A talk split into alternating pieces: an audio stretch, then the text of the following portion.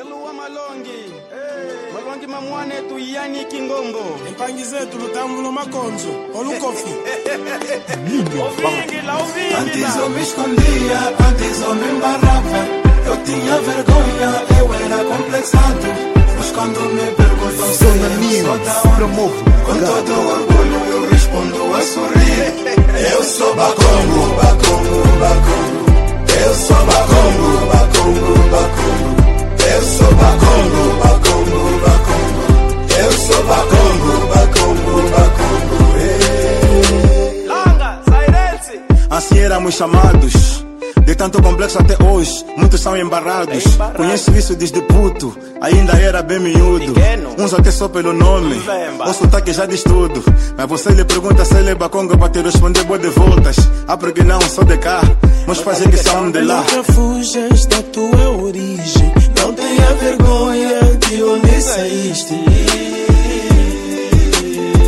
Discriminados até hoje, a perseguição continua.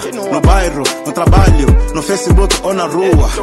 Mas com a cabeça erguida, continuamos em frente. Todo mundo sabe que os bacongos são inteligentes. Nós não se deixamos, mentalidade revu. Estamos em todas as áreas. Já nascemos mesmo. Bom dia, boa tarde, boa noite e até mesmo boa madrugada, dependendo das horas que vocês estiverem a ouvir. O meu nome é Rui Paquete, bem-vindos ao episódio 23, salvo erro, do podcast Idiosincrasia Africana. Hoje trago a belíssima, mais uma vez, disseste o meu nome à chamada, eu agora, já é o segundo episódio que eu esqueço-me do nome da pessoa. Cláudia Sambo. Podes repetir, desculpa. Cláudia Sambo. Exatamente. Ah, como é que estás? Como é que te sentes? Eu estou bem, tranquila. Pronta para o embate. Para quem não conhece a Cláudia, quem é que é a Cláudia e o que é que tu fazes? Bom, a Cláudia tem muitas funções, né? mas eh, estou neste momento mais ligada à terapia capilar, eh, cabeleireiros. Tens de aproximar porque fica a ir e a voltar a, a voz. Repetindo? Podes dizer à vontade, podes Ok. dizer. Eh, bom, profissionalmente ne- neste período estou a trabalhar como terapeuta capilar, formada em cabelos crespos e cacheados.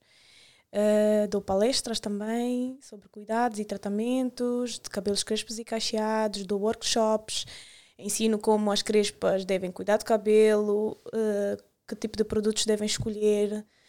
E eh, as minhas palestras elas estão endossadas em alguns temas como autoimagem, autoconceito e autoestima da mulher negra. Ok, Essa é a minha parte profissional que pertence à marca Mulher Autêntica, que é uma marca virada a cuidados capilares direcionados a cabelos crespos e cacheados. Mas depois eu tenho outras formações, gestora de marketing, eh, entre outros, engenharia informática, mas não, a nossa entrevista não está para este lado. Frise que isto não é uma- entrevista. Por isso é que estou a reparar aqui um bocadinho de rigidez, mas não é uma entrevista. Isto Ok. é uma conversa, Uma conversa. em que dás a conhecer e trocamos aqui opiniões e vivências. ok, boa. Ah, quando tu fazes as palestras, a mencionar tudo e mais alguma coisa, sobre os cabelos, o 4C está incluído nisso? Todos. Quando eu falo cabelo cacheado e crespo, é começa a partir do 3A ao quarto 4C. né? Então, mulheres negras que estão nesse padrão, crespo, cacheado, e não são só as mulheres negras que têm cabelos crespos e cacheados, no entanto, a minha especialidade é cabelos crespos e cacheados. Isto existe muito ah, complexo ou, é complexo e complexo inferioridade dentro da comunidade africana relativamente ao 4C. Muito. Dentro Existe. mesmo, não comparando com, com os caucasianos. Existe, existe. É real, é presencial todos os dias. Né? Até ainda quem tem o próprio cabelo crespo e procura o serviço de terapia capilar para poder buscar os melhores cuidados, ainda tem esse preconceito, ainda tem esse estigma dentro delas, porque infelizmente isso nós não conseguimos. Estamos a lutar agora para despertarmos justamente a questão da autoestima da mulher negra, né? do, de estarmos a trabalhar no posicionamento da mulher negra. Isso está muito embasado com a questão da aceitação. Né? Então, o que acontece é que ainda, infelizmente, ainda existe e nós carregamos isso porque nós vemos isso na nossa infância, crescemos com esses preconceitos, com essas, eh, os estereotipos que são criados, porque tá lá na educação das nossas avós, das nossas mães, e isso é passado de geração em geração. Então, estamos a viver uma, uma geração de confronto, onde nós queremos nos posicionar, queremos aceitar quem nós somos, né? queremos mostrar às pessoas que eu sou assim, eu me aceito assim, eu posso cuidar de mim, eu posso ter uma boa aparência, in- independentemente de que tipo de cabelo eu tenha, crespo, cacheado, não importa. Mas, infelizmente, hum, aquelas questões no- ainda estão presentes no nosso subconsciente. E por mais que nós queiramos aparecer e mostrar aquilo que somos, aquele gancho ainda está sempre a apitar. Né? Então é uma luta. É uma luta. Quais são os conselhos que poderias eh, sugerir a essas crianças? Sim, crianças, mas adultos também acredito que há adultos com, com, com preconceito relativamente a isso, mas as crianças ainda são mais moldáveis. Tu darias relativamente a, a pessoas com esse cabelo um bocadinho mais rijo? Não quer dizer rijo, com mais história. Sim, eh, para quem trabalha, trabalha com terapia e capilar direcionada a cabelos crespos e cacheados, eh, vai entender que estamos ligados a dois, as duas vertentes. Uma é o cuidar do cabelo cacheado e a outra é entendermos como aquela cliente que tem aquele cabelo lida com o cabelo que tem. E muitas das vezes, eh, na sua maioria, as minhas clientes jovens, eh, crianças, quando elas eh, falam sobre a aceitação, quando eu estou a falar sobre o cuidado, ehm, a primeira referência que elas têm é a mãe. né? E é visível ela dizer: Não, mas a minha mãe diz que o meu cabelo é muito difícil. Ah, mas a minha mãe também não desfrisa o cabelo. A minha mãe também desfrisa o cabelo. Ah, mas a minha avó, eu não tenho ninguém, não tenho nenhuma referência dentro de casa, porque eu tenho uma avó que desfrisa, tenho umas primas que desfrisam, tenho mãe que desfrisa. Então é difícil para uma, ainda que eu diga a uma criança de 10 anos, tu tens de aceitar, teu cabelo é bonito, teu cabelo ela precisa de referências. Ainda que aquela mãe desfrise o cabelo porque ela nunca usou o cabelo natural, né? ela precisa ter uma postura diferente dentro de casa, de modos a influenciar sempre a filha com as questões da aceitação. Né? Então, é muito. é, como é que eu posso dizer? É. Não sei qual é o termo, mas é, é quase que tivesse, é como se estivéssemos a disparar para o nada. Porque se tu tens uma família né, que o tempo todo diz-te tens o cabelo duro, uh, teu cabelo é difícil de lidar, já não sei o que fazer com o teu cabelo, né? e tu com 10, 12, 15, 16 anos vais para a internet e vês pessoas a dizerem não, o cabelo crespo é um cabelo lindo, é o cabelo que pode cuidar. Qual é o conflito dessa criança? Né? Então, o meu conselho nem é propriamente as crianças, mas são as dos adultos, as pessoas que estão ao redor dessa criança. Né? Elas já têm as ideias formadas sobre o que é um cabelo crespo, sobre o que é que parece, eh, o que é que, hum, como uma criança deve se apresentar ou ser aceite no meio eh, eh, onde ela onde ela onde ela está a, a ambientada, inserida. está inserida e ela não se sente segura porque ela também não tem esse suporte dentro de casa então é como se estivéssemos praticamente a dar tiros ao ar né? é um pouquinho mais difícil porque eu tenho meninas que procuram os meus serviços nós realmente fazemos a questão da terapia capilar mas a questão da aceitação já é mais difícil, porque ela pode ter um- uma conversa muito aberta comigo, explicar todas essas questões. Não, a minha mãe, a minha avó, as minhas primas, todo mundo me compara, todo mundo diz que eu não estou apresentável, por exemplo, para ir para a escola. Eu não consigo ir para a escola com o meu cabelo solto, porque os meus colegas dizem, porque não sei o quê. Mas o, o grosso tem que ser feito dentro de casa. É a mãe, a avó, o pai. Essas pessoas é que têm que incentivar aquela criança do género. Filha, esse é o teu cabelo, tu és assim, tu tens uma história, teu cabelo é crespo porque isto, isto, isto, porque tens negros na família, porque tens mistura, então tens o cabelo cacheado, então podes ir para a escola assim. E se essa criança tiver conflitos na escola com os colegas, os pais também devem se posicionar em relação a isso. A postura dos adultos é que faz toda a diferença. Porque às vezes a criança, pronto, já estamos numa sociedade em que as crianças têm acesso à internet, veem e ouvem coisas e elas até querem aceitar quem elas são. Dizem, não, mas eu até gosto do meu cabelo, mas a minha mãe não me deixa. A minha mãe diz que o meu cabelo é duro. A minha mãe diz que eu não posso ir à festa, por exemplo, com o cabelo solto. A minha mãe diz que o meu cabelo é assado, ah, não fica bem com aquela roupa. E no meio das crianças também, se calhar não vou me sentir bem. Então, essas coisas já, as crianças já crescem com isso, né? E às vezes é difícil elas próprias se posicionarem. Quando elas chegam em determinados ambientes mais públicos, elas sentem-se inferiores. Isso torna-se um ciclo vicioso porque mesmo essa pessoa que está, está a colocar esse, está a introduzir essa informação na cabeça da criança, também já é uma lesada dos seus antepassados. Exato. A questão é quebrar o ciclo. Como é que podemos quebrar o ciclo? Mas acho que agora, como tu disseste, há a internet, já tens acesso a muitas plataformas. Mas eu te queria te perguntar uma coisa antes de continuarmos. Tu és mulher africana, como há várias, várias tonalidades de mulheres africanas. Sim. Mas tu achas que tens as mesmas lutas que uma mulher africana mais escura do que tu? Não, não. Ainda posso dizer que me sinto talvez agraciada em determinadas questões. Mas a luta do, da aceitação do cabelo crespo e cacheado, hoje em dia a internet explodiu e todo mundo quer ter cabelo cacheado. Então as pessoas já admiram o cabelo cacheado, já dizem, ah, é bonito o teu cabelo e tal, e não sei o quê.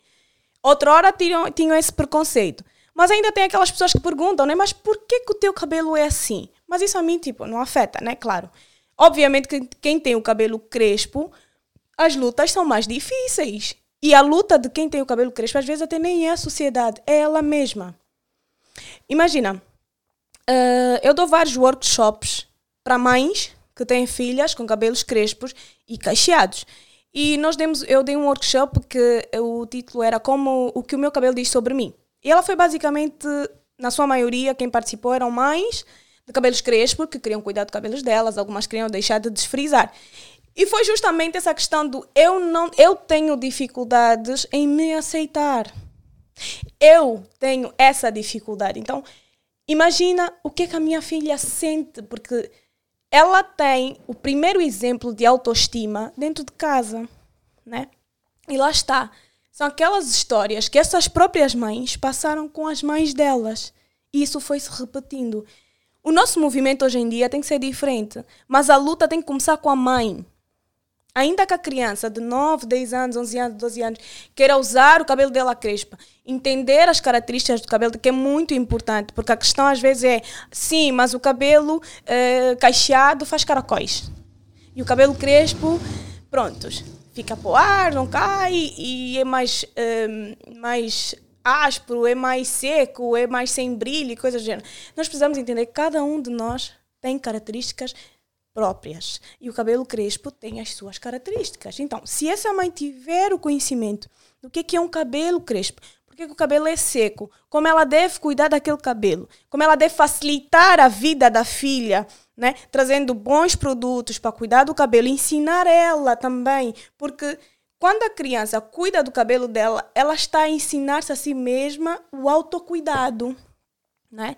Ela está a aprender que não, eu preciso cuidar porque isso pertence a mim, esse é o meu cabelo, esse é do meu jeito, então eu preciso cuidar de mim desta forma. Assim como o cabelo caucasiano também tem as suas regras de cuidados, né?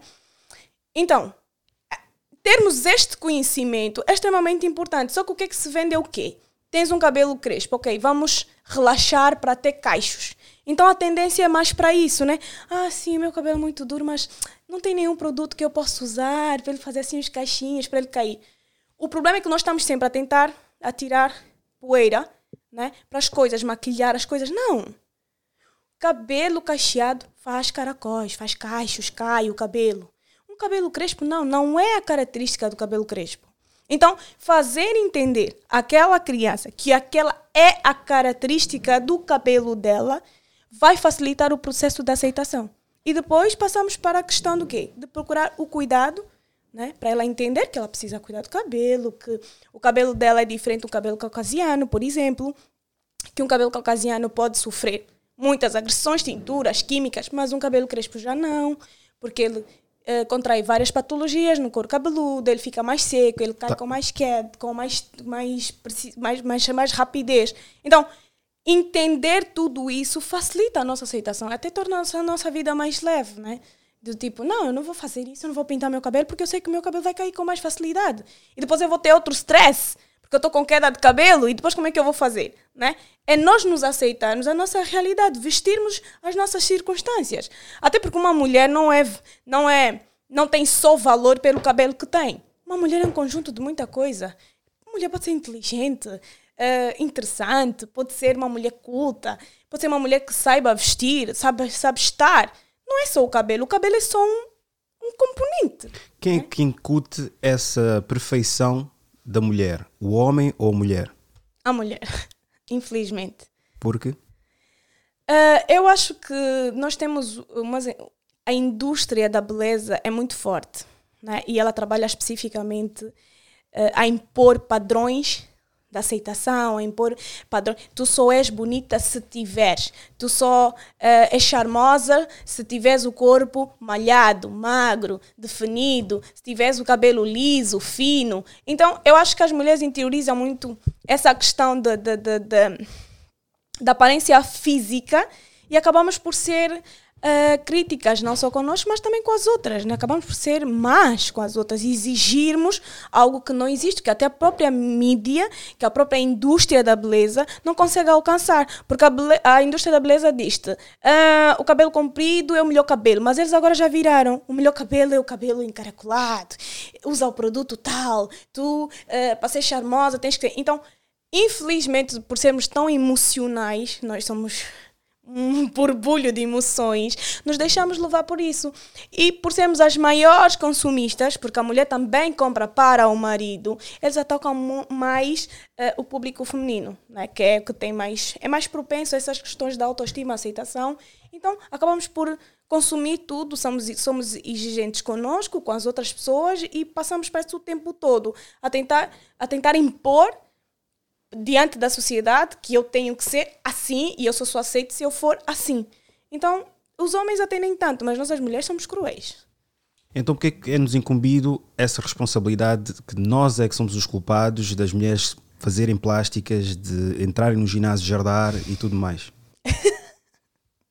Bom, eh, não significa que os homens não tenham culpa, tá bom?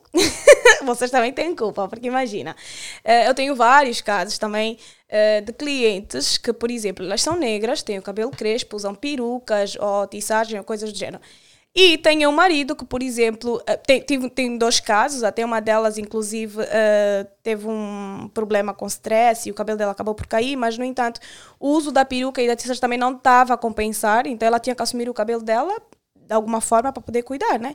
E a primeira, o primeiro crítico que ela tinha dentro de casa era o marido, dizer do género, eu prefiro te ver com aquele cabelo liso do que estás com este cabelo, entende? Então, às vezes existe também uma exigência da parte do homem em querer que a mulher eh, esteja à altura, se posso assim usar o termo, daquilo que é considerado o bonito, né? daquilo que é considerado o esteticamente bonito, aceitável. Os amigos vão invejar, ah, minha dama é bem boa e tal, essas coisas. Então, também isso acaba por, de alguma forma, influenciar. Os homens também precisam entender que uma mulher negra não tem um cabelo liso.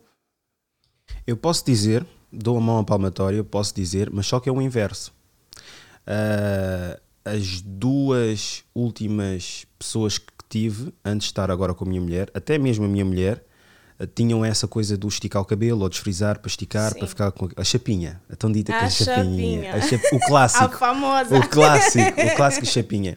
Mas, pá, não, mas aí está, foi o que tu disseste. Foi um pouco da- questão da mãe. Mas também não posso, não posso tocar na questão da minha mãe, porque a minha mãe é, tem uma tonalidade que advém um certo cabelo. Percebeste o que eu quis dizer? Sim, sim. E logo, pá, eu nunca gostei de postiços, nunca gostei de. Nunca gostei que a mulher africana associasse com isso. E as pessoas que eu tive incentivava sempre isso. Ok. E as duas últimas, e até mesmo a minha mulher, largaram, não digo que largaram, cortaram o cabelo, não vou dizer que por mim. As mulheres pedem sempre opinião. Sempre. Pedem sempre opinião. E nós, infelizmente, eu sei que vocês gostavam de que nós adivinhássemos o que é que vocês pensam, para poder dizer aquilo que vocês querem que nós digamos, mas eu, eu disse: epá, eu gosto de vir natural, eu não sou apologista de esticar o cabelo, químicos, como tu disseste, mas eu não sabia por acaso as patologias que podem advir Muitas, de, de, muitas patologias. de mesmo. químicos. E eu disse: epá, não gosto, eu gosto de ver ah, ah, o teu próprio cabelo, até incentivei também as minhas irmãs, mas isso, pronto. Eu digo que não foi por mim, porque tu bem, bem sabes, nos últimos 4, 5 anos, não, 6 anos, 6 ou 7 anos, é que se tornou agora fixe ficar Usar natural. o cabelo natural. Mas ainda assim, a questão de, do cabelo. faz todo sentido isso, mas se- muitos homens pudessem tomar a postura que tu tom- tomaste, né? Do tipo, amor, hum, o cabelo natural. Mas é opinar mim- na mesma. Não, mas tipo, é opinar, mas tu traz um certo conforto porque pode ser que já seja um desejo dela, entendes? Do género, eu quero assumir, mas ela ainda tem aquela luta interna muito forte. Mas saber que o marido dela não se importa se ela está com o cabelo natural ou o cabelo alisado, isso traz-lhe um certo conforto, né? Então, com mais facilidade, ela até pode assumir. Querendo ou não, a opinião do nosso marido também é importante. Também, também faz parte de, de nos sentirmos bem, amadas e apreciadas, né? Eh, então, essa questão é, é uma questão muito intrínseca e eu, eu, eu acho que isso depende muito da personalidade de cada um, do meio em que, em que convive. E eu digo sempre às meninas: nós precisamos tirar esse peso que nós carregamos né, com essa questão de assumir o cabelo natural. Porque, imagina, há 6, 7 anos nós estamos a assumir o cabelo natural, mas nós estamos a entrar para um outro padrão, que é o padrão do cabelo cacheado. Quem é Crespo? Ela está a assumir o cabelo dela, mas está-me a perguntar: ah, sim, quando eu, segui- eu vou seguir o protocolo que está a ser desenvolvido por- pela mulher autêntica e tal, e não sei o quê, a textura do meu cabelo vai mudar? Não vai mudar. Se queres mudar a textura, vai alisar, vai relaxar o cabelo. O que não recomendas. Eu não recomendo e eu não faço isso, né? Então, eh, o, o movimento que está-se a criar hoje em dia, e lá está mais uma vez, a indústria da beleza está a influenciar. Por quê? Porque dentro de tudo que já se criou, que era o alisamento eh, do cabelo, eles estão a criar para o relaxamento do cabelo. Ainda assim, a mulher negra, de cabelo crespo, ainda é muito afligida nessa questão. E a indústria não facilita né? Tu vais para um sítio, ai, mas meu cabelo não sei o quê. Ou seja, uma cabeleireira, ela não sabe lidar com o cabelo crespo cacheado, mas o cabelo crespo cacheado, ele tem tratamentos, tem produtos específicos que deixam o cabelo macio, com brilho, cheiroso, né? E também tem aquela questão da aceitação. Eu sou assim, o meu cabelo é assim, eu tenho que cuidar bem do meu cabelo e ponto final. Ainda tem aquela coisa do eu chegar e dizer, ah, mas o meu cabelo está, pronto, está um pouco ressecado, não sei o quê. Ah, o que é que achas de nós relaxarmos o cabelo? Então, tipo, isso continua a ser a mesma coisa. As pessoas estão a assumir o cabelo eh, natural para depois fazer um relaxamento. Tipo, faz sentido isso. Tens pessoas que te abordam, por exemplo, que tenham um 4C e dizem que querem fazer, querem pôr o cabelo com produtos eh, e tornar-se um 3B ou um 3A. Já. 3A, 3A acho que já é mesmo genético. Acho que Sim, um mas é um, difícil. 3, um 3C, mais ou menos, 3C, que sim, é abrir desculpa. o caixo. Sim, sim, várias, várias, várias. E quais são os. Existem produtos para isso? Existe, mas eu não trabalho com isso. Eu trabalho com terapia capilar natural. Eu ensino como elas vão cuidar do cabelo, como elas vão cuidar do couro cabeludo, para que o cabelo delas cresça, desenvolva, tenha movimento, tenha brilho e até ah, dar forma ao cabelo. Existem produtos que dão formas. O que as meninas precisam entender é que nós temos muita mistura, né? Por exemplo, eu sou a única cacheada em minha casa. A minha irmã tem cabelo crespo, né? Então, ah, existem produtos, até o cabelo 4C, essa categoria que foi criada de 4A até 4C, praticamente dentro do tipo 4, existem muitas categorias. Eu digo que tem até 4Z, 4Y, por causa Porque eu de... não me revejo, eu muito sinceramente tive, tive a fazer um teste e não me revejo. Olha, o máximo que eu posso dizer ou é o 4A ou 4B. Tu com os trans consegues ver qual é que é o. Sim, tu tens um 4A, 4B, mais ou menos. Não, não, Mas mas aí é está. mais, mais 4A. Mas eu não, eu não me revejo. Eu acho que deve ser um 4A.5.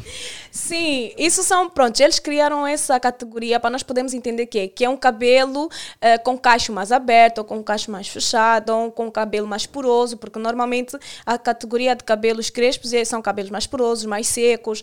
Então, ainda dentro desta categoria do 4A ou 4C, existe, eu digo que existe 4D, E, F, porque é muita mistura, é muita diferença de cabelo. Então, eh, de textura de cabelo. Então, não tem como eu dizer que o que funcionou na Maria, que supostamente tem o mesmo, supostamente tem eh, a mesma aparência física, né, visual, eh, que a Ana, o que, vai, o que eu vou aplicar no cabelo da Maria vai funcionar no cabelo da Ana. Não, porque pode ser que o teu cabelo é, é mais crespo, é mais poroso, ou seja, tem uma porosidade alta, vamos supor, e a, a Ana tenha um cabelo 4 eh, com uma porosidade média. É diferente. A forma como eles vão receber os produtos é diferente. Daí, o meu papel como terapeuta capilar fazer o toque, fazer a avaliação capilar e entender, não, para o teu cabelo que vai funcionar é isto, isto, isto, isto.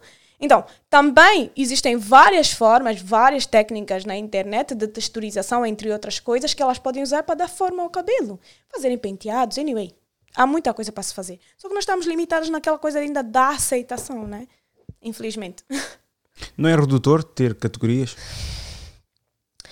Uh, não, não, não é redutor. Ele traz-te um determinado conhecimento, né?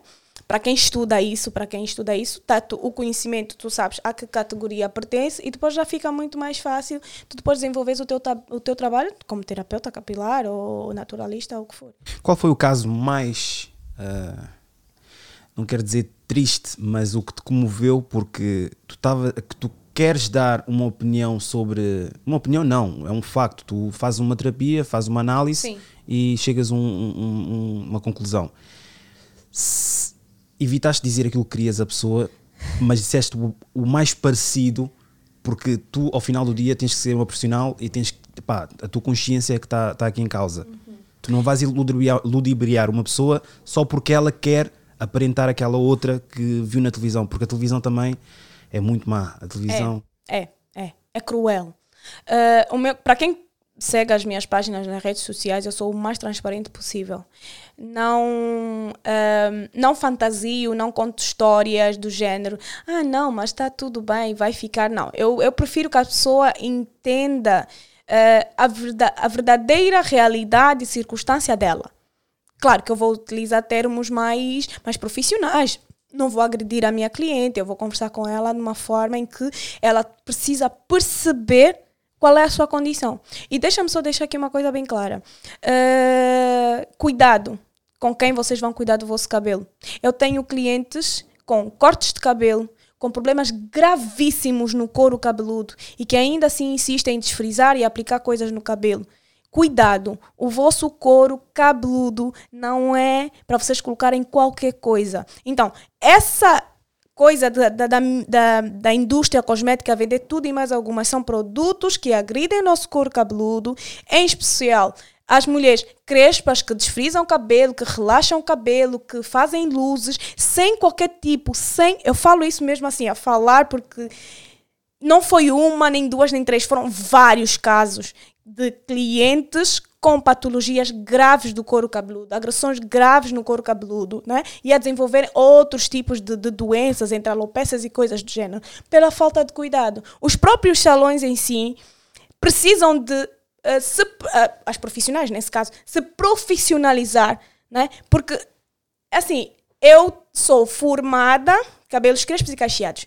Eu entendo um pouco sobre cabelos lisos, mas eu não vou tratar um cabelo liso. Por quê? porque não é a minha área de domínio. Obrigado. Obrigado. Eu não vou falar mais porque não pronto, é. já, já, já, me chamaram racista porque eu só convido aqui africanos e, e, e pronto. Mas não vamos entrar por aí, não vamos entrar por não, aí. Não, mas é importante nós falarmos isso. É muito importante. Uh, nós começamos a ser mais realistas, Rui. Entendemos as coisas como elas são e vermos as coisas como elas são. Uh, eu não estou a dizer que quem tem um salão, por exemplo, caucasiano, não saiba tratar um cabelo crespo ou um cabelo cacheado. Não estou a dizer isso. Existem profissionais que se formam em várias áreas, mas o meu domínio, o meu domínio e aonde eu me formo, faço várias E onde existe lacuna. E onde existe lacunas, exatamente, e é, é nessa área. E eu me profissionalizo nisso. E é aí onde eu vou trabalhar. Ok? Então, o que é que acontece? Muitas clientes, pronto, essa semana foi uma semana em que eu vim fazer uh, trabalhos aqui em Lisboa e eu tenho, na sua maioria, as minhas clientes são crespas e cacheadas. E sem errar, 99% de todas as clientes que eu recebi têm problemas gravíssimos no couro cabeludo. Têm hidrofobia capilar, têm. Para quem não sabe como é, o que é, que é isso, tens, tens que dizer e dizer o que é que significa. Ok, a hidrofobia capilar é um acúmulo de, de produtos uh, ou um cabelo que já sofreu muitos tratamentos, muitos procedimentos químicos e ele torna uma fibra extremamente morta, não recebe nada. Então é um cabelo que, independente se metes um, uma máscara, uh, fazes um, ele não recebe. Ele continua. É, não recebe nada, porque ele tem toda, toda a cutícula agredida, o cabelo está todo agredido, então ele não recebe hidratação, nutrição, não fica no cabelo, ok? Existem outros clientes que têm a dermatite seborreica em estado avançado, aquilo, coisas assim. O que é? O que é? Uh, é uma escamação no couro cabeludo, né? Que Algumas por, também pelo uso eh, constante de produtos, eh, criam feridas no couro cabeludo. Aquilo vai criar uma escamação, vai criar uma massa, uma pasta no couro cabeludo, que faz o quê? Que obstrui o- os poros, o cabelo não cresce, e um couro cabeludo que não está saudável, o que é que vai crescer ali? O que é que vai nascer? O cabelo que não é saudável. né? E tem aquelas que o cabelo cresce, parte, cresce, parte, ele já não, não cumpre o ciclo capilar por conta dessas questões. Então, por falta desse conhecimento e temos profissionais que avaliam o couro cabeludo antes de qualquer procedimento químico, as mulheres negras têm aquela percepção de que o cabelo delas não cresce, mas não é verdade. Aquele couro cabeludo tem uma patologia qualquer que precisa ser tratada para manter o couro cabeludo saudável e para ter um desenvolvimento capilar normal, porque todo todo cabelo cresce, né? Uns mais que os outros, mas cresce. Precisa cumprir o ciclo de crescimento capilar. Então, quando não se tem esse conhecimento, tem uma, uma cliente que eu recebi há tempos e ela está com o couro cabeludo todo queimado. Ela foi fazer um desfrizo, não foi feito a avaliação capilar dela, ela já tinha uma hipersensibilidade no couro cabeludo, foi aplicado o, o desfrizo e ela está com o couro cabeludo todo danificado. Qual é que é a tua opinião? Que eu quero, quero te ver a bufar aqui. Qual é que é a tua opinião de saber que tens chineses a venderem produtos africanos? Olha, ah, isso é um, é, é- é um pouco estranho e o que eu vou dizer aqui é: invistam em mulheres negras que desenvolvem produtos para mulheres negras. Pessoas que estudam sobre. Ah, existem várias áreas ah, no estudo do couro cabeludo, entre ela a tricologia, terapia capilar, e pessoas que se especializam só nisso. É o que eu estava a dizer. A indústria não quer saber se o cliente, se aquilo que ele está a desenvolver vai lixar o couro cabeludo. Daquilo não quer saber. E querendo ou não, nós as mulheres negras são as que, somos as que mais consumimos. Em 2017, se eu não estou em erro, 2017, 2018, eu tinha feito um estudo sobre o consumo de perucas. Ah, e por, por incrível que pareça, quem consome mais são as mulheres negras. Em todo o mundo. Mas acho que é, acho que não, não vamos culpabilizar só as mulheres negras e sim um, um, um todo. Acho que o, o, a- o pessoal africano mesmo é consumista. E o mais É. engraçado é consumista. É. Não sei se chegaste. ah, não, acho que ainda na altura não chegaste a ver na página o que é que eu publiquei sobre a Zara, o código 800. Vi, vi sobre a Zara, entre outras. Sim, eu já tinha ouvido falar sobre isso também. Nós Mas somos consumistas de ah, lojas, empresas que nem nos veem sequer como clientes. E sim um e que veículo não nos de. consideram. Não nos consideram como. Não nos consideram como. E nós queremos ser vistos. O nosso problema é que queremos ser vistos, queremos ser aceitos, tá, pertencemos àquele meio, entendes? Quando nós entendemos que nós temos um lugar no mundo, porque todo mundo tem um lugar no mundo, todas as empresas e todas as marcas têm um lugar do mundo. E quando está-se a trabalhar numa determinada marca, a marca tem uma personalidade, a marca tem uma linha. E nós, infelizmente, largamos o que é nosso, deixamos de nos identificar por aquilo que é feito para nós, para seguirmos a linha do que é aceitável, do que é considerável. Entendes? Nós temos várias eh, marcas de linhas africanas, mas linhas boas mesmo, que vendem roupa africana e não só. Eu posso não me identificar com, sei lá, com roupa africana, ok. Mas não é só isso. É o cabelo, é a forma de estar, os lugares onde nós pertencemos, as pessoas com quem nós convivemos. De alguma forma, nós não precisamos perder a nossa identidade. Né? Eu, infelizmente, Portugal foi o sítio que me fez eh, rever toda a minha origem. Né? Foi aqui onde eu entendi a importância de me identificar como africana. Nasceste cá? Não. Nasci em Angola, vivi lá até os meus eh, 22 anos. Depois eu vim para Portugal.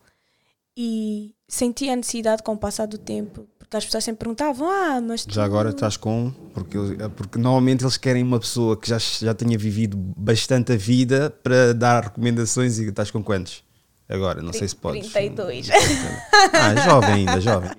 32, 32. Mas eh, o estar aqui me despertou. Eu comecei a buscar justamente a questão da- das minhas origens, de onde é que eu vinha. E eu descobri muitas coisas que nós, os próprios africanos, eh, hostilizamos, como por exemplo as origens, a, a etnia. E só para para frisar aqui, uma das etnias que eu mais hostilizava é de onde eu venho. Eu sou Bakongo. Ah, temos que falar sobre isso. Que eu tive a ver, eu tive a ver uma questão do, do Congo Sim. para o Brasil. Há muitos angolanos lá. Mas Sim, que já a esta sim. altura são treta-avós ou bi- bisavós. Ou, Uhum. e, e eu tive a ver um. Não é bem um documentário, mas eu tive a ver o, como é que Angola funciona. E eles fizeram. Epá, é espetacular. Só que é um brasileiro a narrar. Isso é Ah, mais outra ok. lacuna que nós temos. Exato. Pesquisa, tenho andado a pesquisar, por exemplo, ah, generais e soldados, guerrilheiros que andaram ah, na altura a batalhar. E responde uma coisa, já voltamos ao tema, responde uma coisa, não sei se é bem, nesse, bem o teu, teu, o teu pensamento. Porquê que o vilão morreu, mas a tirania continua? Jonas Savimbi. Isso são coisas que foram passadas e é difícil. Quando nós não focamos, nós precisamos identificar a origem do problema. Sem identificar, nosso problema é que nós não queremos identificar de onde vem isso. E a mídia identifica por nós. Exatamente. E o trabalho nunca é bem feito, né? Então, nós precisamos identificar aonde é que, aonde é que nos dói. Qual é o nosso problema? Por que é que nós estamos assim? E por que é que nós seguimos esse caminho? Só assim, é como uma doença. Aonde é que ela está? Por quê? Quais são os sintomas? Há quanto tempo? Aconteceu, começou há quanto tempo? Dá para diagn- diagnosticar o início dela, assim? Então, e agora? Como é que vamos combater isso? Qual é a estratégia? O problema é que nós não, nós não tocamos no foco. Nós queremos sempre amassar o terreno. Ah, não, mas não é bem assim. Não, é ir lá, porque é ali onde dói. Nós temos dificuldade em tocar nas nossas feridas. Mas só tocando nas feridas, destapando os nossos fruncos e, e tudo que está a apodrecer, é que nós vamos ter a oportunidade de limpar e de entendermos porque é que estamos onde estamos. Né? Eu falo por mim. Eu descobri isso aqui em Portugal. Porque o meu marido é historiador e ele é bacongo e a minha vida era gozar com ele. Seu bacongo, seu bacongo e não sei o quê. E depois um dia ele virou para mim e disse, mas tu és descendente de bancongos? Eu não sei porque é que tu te- tens esse gozo de eu... Peraí, calma aí. Como assim? Ele, sim. Deixa-me te explicar bem. O teu pai, a tua mãe, nananana. Filha, não tem como, tu és bacongo. Então, assim, a ficha caiu. E eu não preciso ter vergonha de quem eu sou. Eu não preciso ter vergonha de quem a minha avó é, minha bisavó, de onde ela veio, a minha mãe, meu pai. Não, eu preciso ter orgulho de quem eu sou e preciso ter orgulho de onde eu já cheguei, pelas coisas que eu já conquistei e dizer às pessoas sem medo, eu sou. Uma coisa até muito engraçada, quando eu cheguei na Covilhã, as pessoas perguntavam de onde é que eu era, eu dizia, eu sou de Lubango. Eles diziam, oh, acho estranho porque tu não dizes que és de Luanda. Sim, porque normalmente são todos lá. Yeah. é? Como Guiné- Guiné-Bissau são todos de Bissau, Cabo Verde são todos da. da- Não, Cabo Verde já não. Não, Cabo Verde, Verdeano não. Cabo Verde. Cabo Verdeano não. Mas nós ainda temos essa dificuldade. Como assim és do Lubango? Normalmente as pessoas dizem que é do Lubango. É da Falar primeira... sobre isso. Porquê que. Já, já respondeste, mas quero que respondas de outra forma. Porquê que, diz, porquê que tens alguns angolanos que dizem Portugal, país irmão, e Zaire e Congo, país vizinho? Essa questão que eu estou a dizer, nós somos muito. ahm, nós temos aquela questão de, de- de- do. Esse é civilizado, esse não é civilizado.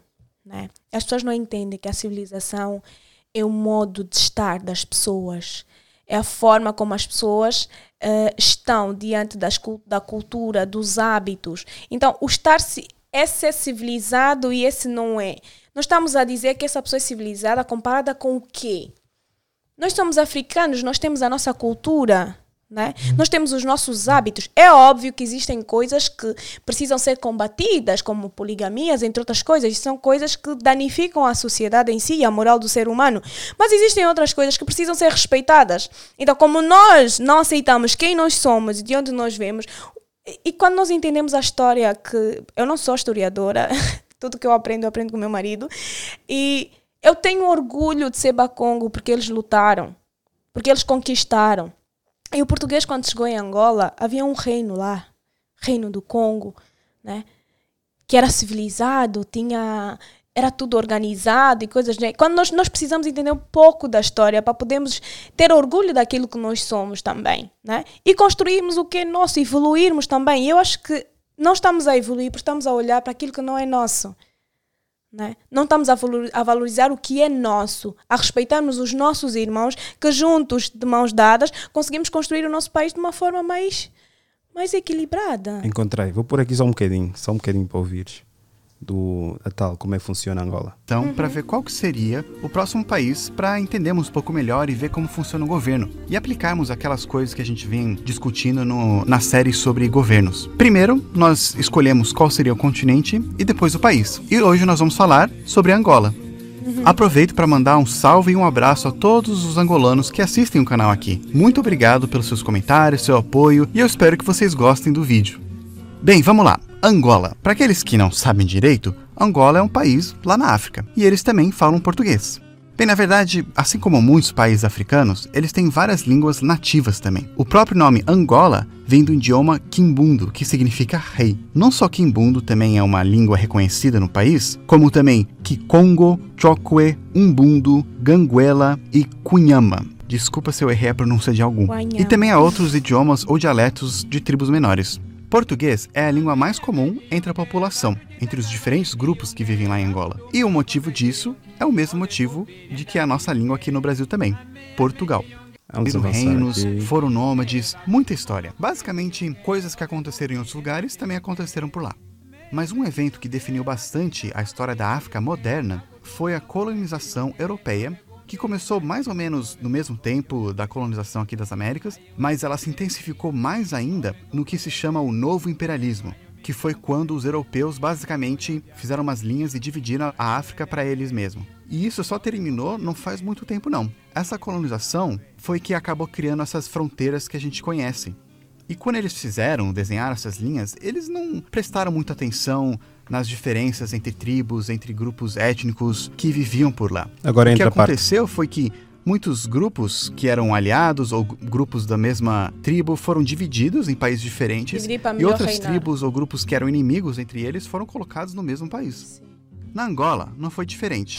Tem muita história para se resumir em um vídeo só. Desde grupos ou tribos que chegaram lá e dominaram o local, viviam, mas eram mais nômades, até que chegou o povo Bantu, que era um grupo de pessoas de vários idiomas diferentes que chegaram trouxeram agricultura, dominaram a região e ficaram por muito tempo lá.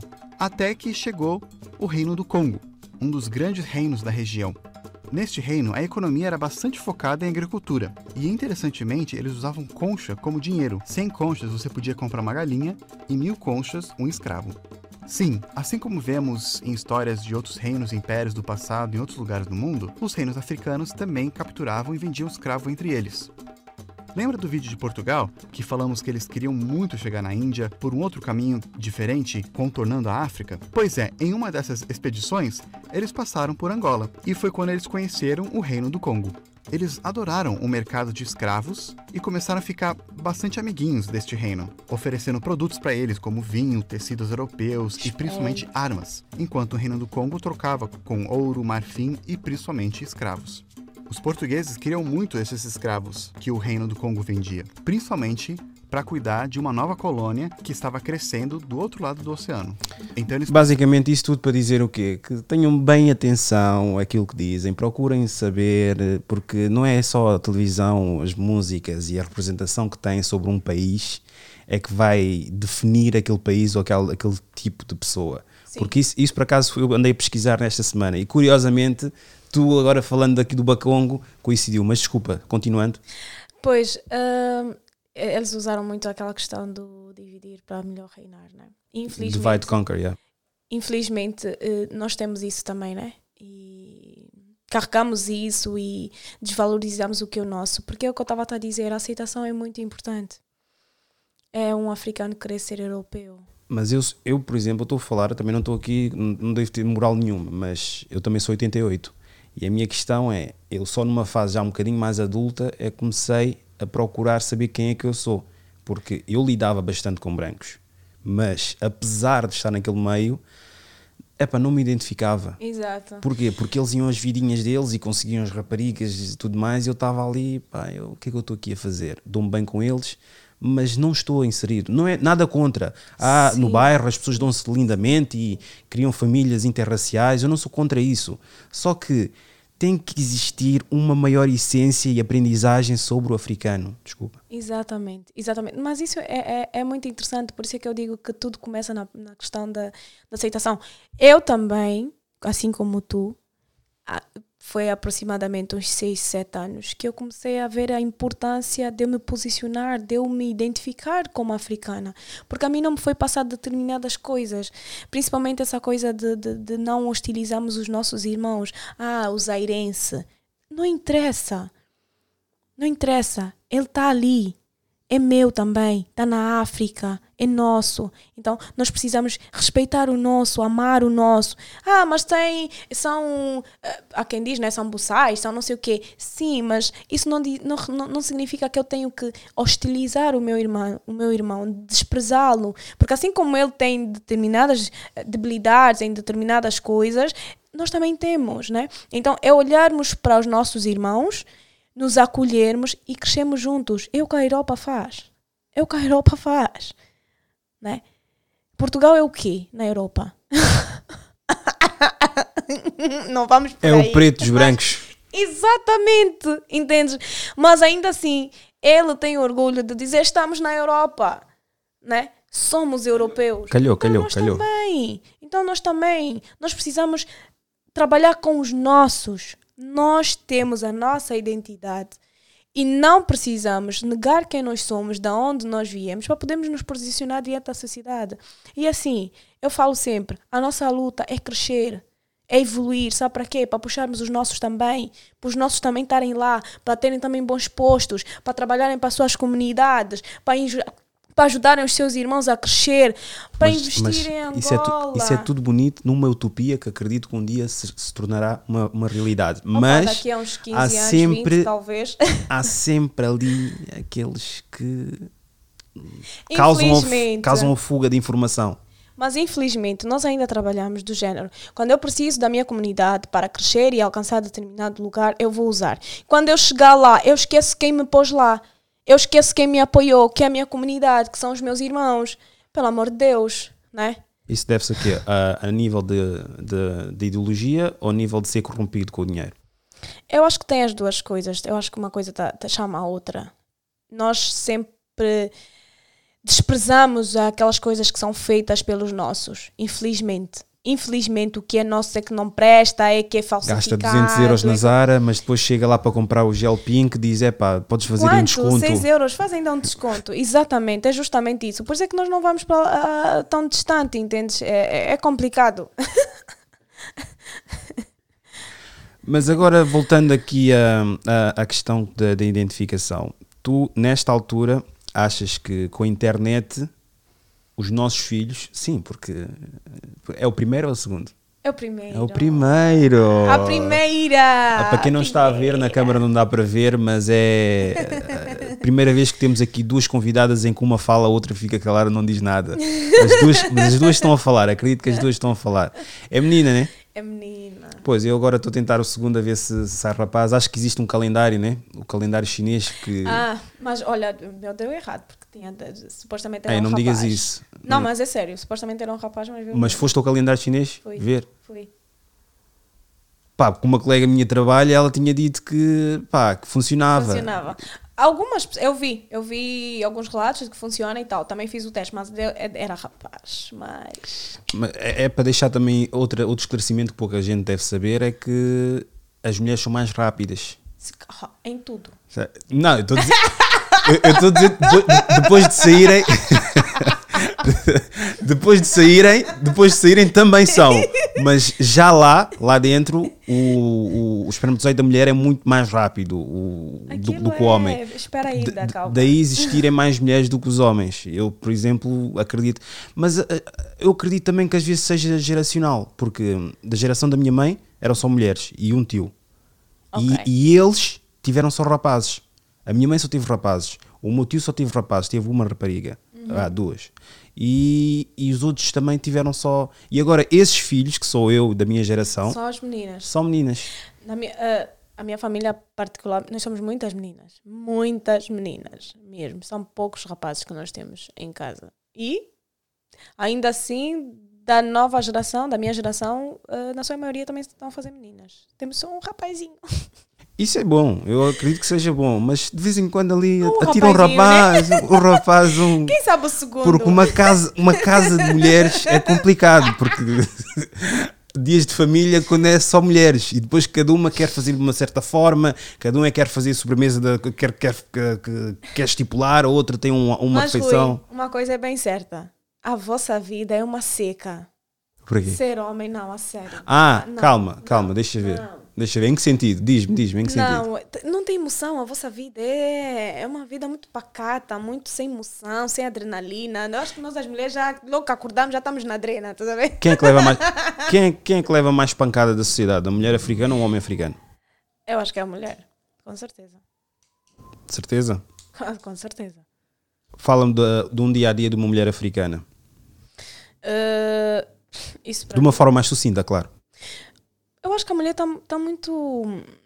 Ela é é hostilizada a partir do momento em que ela sai de casa, dependente do sítio onde ela estiver. Ela é julgada por tudo, por ter filho, por não ter filho, por estar casada, por não estar casada, por ter estudado, por não ter estudado. Ahn, por tudo. Ela é julgada por tudo, absolutamente tudo. E nós, as mulheres africanas, somos muito pressionadas, né? Como se a perfeição deve ser já. A partir do momento em que estás na barriga, já, o teu plano de vida já está traçado. Vai casar, vai fazer isso, vai não sei o quê. E, infelizmente, nos sentimos, sentimos pressionadas justamente a cumprir essa agenda que se criou para a mulher. O homem não, o homem é a tudo na paz do Senhor, é ensinado que, ah, viva a vida. Ah, não antes, podes andar, filho, desmonta aí e tal. Se for mulher já é mais complicado, né? Nós as mulheres sofremos de todas as formas, mas quando nós entendemos o que é liberdade, o que é posicionamento, quando nós entendemos quem nós somos realmente, onde nós estamos e como devemos eh, nos posicionar em todas as esferas da nossa vida, as coisas tornam-se bem mais leves, muito mais leves mesmo. Eu não, me- não, não, não me estresso com isso, então para mim é indiferente. Vamos tocar aqui num assunto que é um assunto recorrente nos africanos, que é a infidelidade. Oh. Vamos então, vamos então, vamos então analisar aqui essa situação. Vamos dissecar até. Desde criança, quem é que fica a bater no peito a dizer: ah, o filho tem cinco namoradas na escola, elas miúdas todas lhe gostam e não sei das quantas. filho vai ser mulherengo. Exatamente. Ser Vocês mulherengo. estão, estão a incutir ali na cabeça da criança que é normal ter várias namoradas. Pouco a pouco vocês estão a criar um ciclo vicioso que vai vos prejudicar também. Claro. Ou já vos prejudicou, porque vocês já estão numa, numa idade muito mais avançada, né? Claro. Mas vai prejudicar. Por exemplo, eu brincadeiras, ah, beijinho na boca. Não, com a minha filha. Mas também eu acho que estou a colher. Ah, é? Eu estou a colher, eu estou a colher. É verdade. É o que é que dizem? O amaldiçoa um homem bençoando com uma, uma, uma, uma menina. Eu fiz muita Para porcaria um no passado. consumidor, um bom fornecedor. Pronto. Eu fiz muita porcaria no meu passado e tinham dito, vais ter menina. Já na altura, disse, não, Já estás a sentir na pele, né? Estou a sentir, dói. Dói. Dói. Muito bem. Dói, porque pá, se ainda fosse, não é por ser minha filha, mas se fosse feia, eu ia dizer, é pá, está-se bem, também ninguém vai lhe querer, eu é que vou ter que lhe arranjar namorado, por isso está-se bem. Há quem queira sempre. Pois, isso é verdade. Há quem queira. Isso é verdade. Porque a mulher não é só a beleza física, é a inteligência, é a forma de estar, de ser, o caráter, essas coisas todas também contam, né? Mas é, é isso, essa questão. eh, Rui, imagina, e lamento dizer isso, mas isso é uma verdade. Quando nós crescemos, o que é que nós vemos? Dentro do nosso ciclo familiar, tios, tios que traem, primos que traem, e nós crescemos com isso. E tu tens, eh, às vezes, até um pai que trai, que maltrata a mãe, que faz 30 por uma linha e tu tens ali uma mãe supostamente submissa ou que aceita tal comportamento. Tu, mulher, criança, o que é que tu, tu já estás a crescer já com esse estigma? É normal. É normal eu me calar diante disso. É normal eu aceitar isso. E tu depois, depois tens um pai que olha para ti e te diz: Ah, mas tu, estes teus comportamentos pareces uma bandida. Tu tens de comportar. Tipo, uma coisa. Oi? O que é que não está a casar aqui? Nós criamos uma sociedade de pessoas confusas que não sabem quem são, o que são, qual é o papel delas dentro de casa. Um pai tem um papel dentro de casa, uma mãe tem um papel dentro de casa, um filho tem um papel dentro de casa. E nós crescemos com essa coisa, né, de vermos todo mundo atrair todo mundo e a mulher tem que aceitar. Hoje em dia, não. Não. Nós não temos que aceitar isso. Nós não somos obrigadas a isso. E quando nós, quando nós mulheres entendemos que ao fazer a outra, ou seja, nos, só existem homens que traem porque existem mulheres que, que, que fazem, né? Que aceitam um homem casado, que, que, que pronto. Anyway. Não quando as standards. mulheres, um homem, a não ser que ele vá andar com um outro homem. Mas no geral é trair porque tem outras famílias, tem outros filhos e por aí, né? E olha que isso acontece mais frequentemente do que eu pensava que não acontecia. Homem que trai a mulher com outro homem e depois volta. Eu pensava que era Sim, algo tipo acontece. esporádico, mas afinal. Desculpa, continua. Não, acontece. Então, essa menina que está a crescer, é isso que ela está a ver. Quando ela, vai, quando ela for adulta, ela é insegura. Ela é insegura. Né? Porque tu pensas, poxa, minha mãe passou por isso, a minha tia passou por isso, a minha prima passou por isso. E nós temos uma coisa que eu acho muito feia. Muito feia. É dizermos, ah, a minha tia é uma guerreira porque aguentou tudo isso. Não, a tua tia é uma sofredora. Não é uma guerreira. É uma mulher que foi sujeita a faltas de respeito e não se posicionou. Não disse chega, fulano, é assim, ok. Queres andar, queres fazer 30 por uma linha, vai, mas eu preciso de paz. Porque essa falta, porque essas mães que ace- aceitaram todas essas coisas, de alguma forma, de alguma forma, traumatizaram as suas filhas com relação aos relacionamentos. E muitas filhas hoje em dia não conseguem ter um relacionamento estável por conta de todas essas questões que ela foi carregando desde pequenina. Né? Entre outras coisas que se vai ouvindo, ah, eu só estou com o teu pai por tua causa, ah, eu tenho que aguentar isso por vossa causa. Quem é que, quem é que quer crescer a ouvir isso? Os adultos precisam se responsabilizar por aquilo que fazem. E uma mulher que o marido anda torta à direita, ela precisa entender uma coisa: você não é culpada de nada. Às vezes as pessoas, ah, ah, sim, mas o teu marido também sai porque se calhar tu não cozinhas, ou porque se calhar tu não te vestes bem, ou porque se calhar. Ou seja, tentar en- atirar uma culpa para cima da mulher de algo que não tem nada a ver com ela. O teu marido, quando casou contigo, ele sabia que você era assim. Ou você fingiu que era uma coisa que não era, e depois no casamento, eh, pronto, aquilo vem à Não, tona. mas aí, aí vamos, ser, vamos ser honestos também. Não podemos ser desonestos aqui, intelectualmente desonestos, que é há um período de fingimento quando nós estamos a conhecer. Mas eu acho que não é assim, não é aquele, não é aquele período que não é aquele fingimento que vai eh, disfarçar o teu caráter.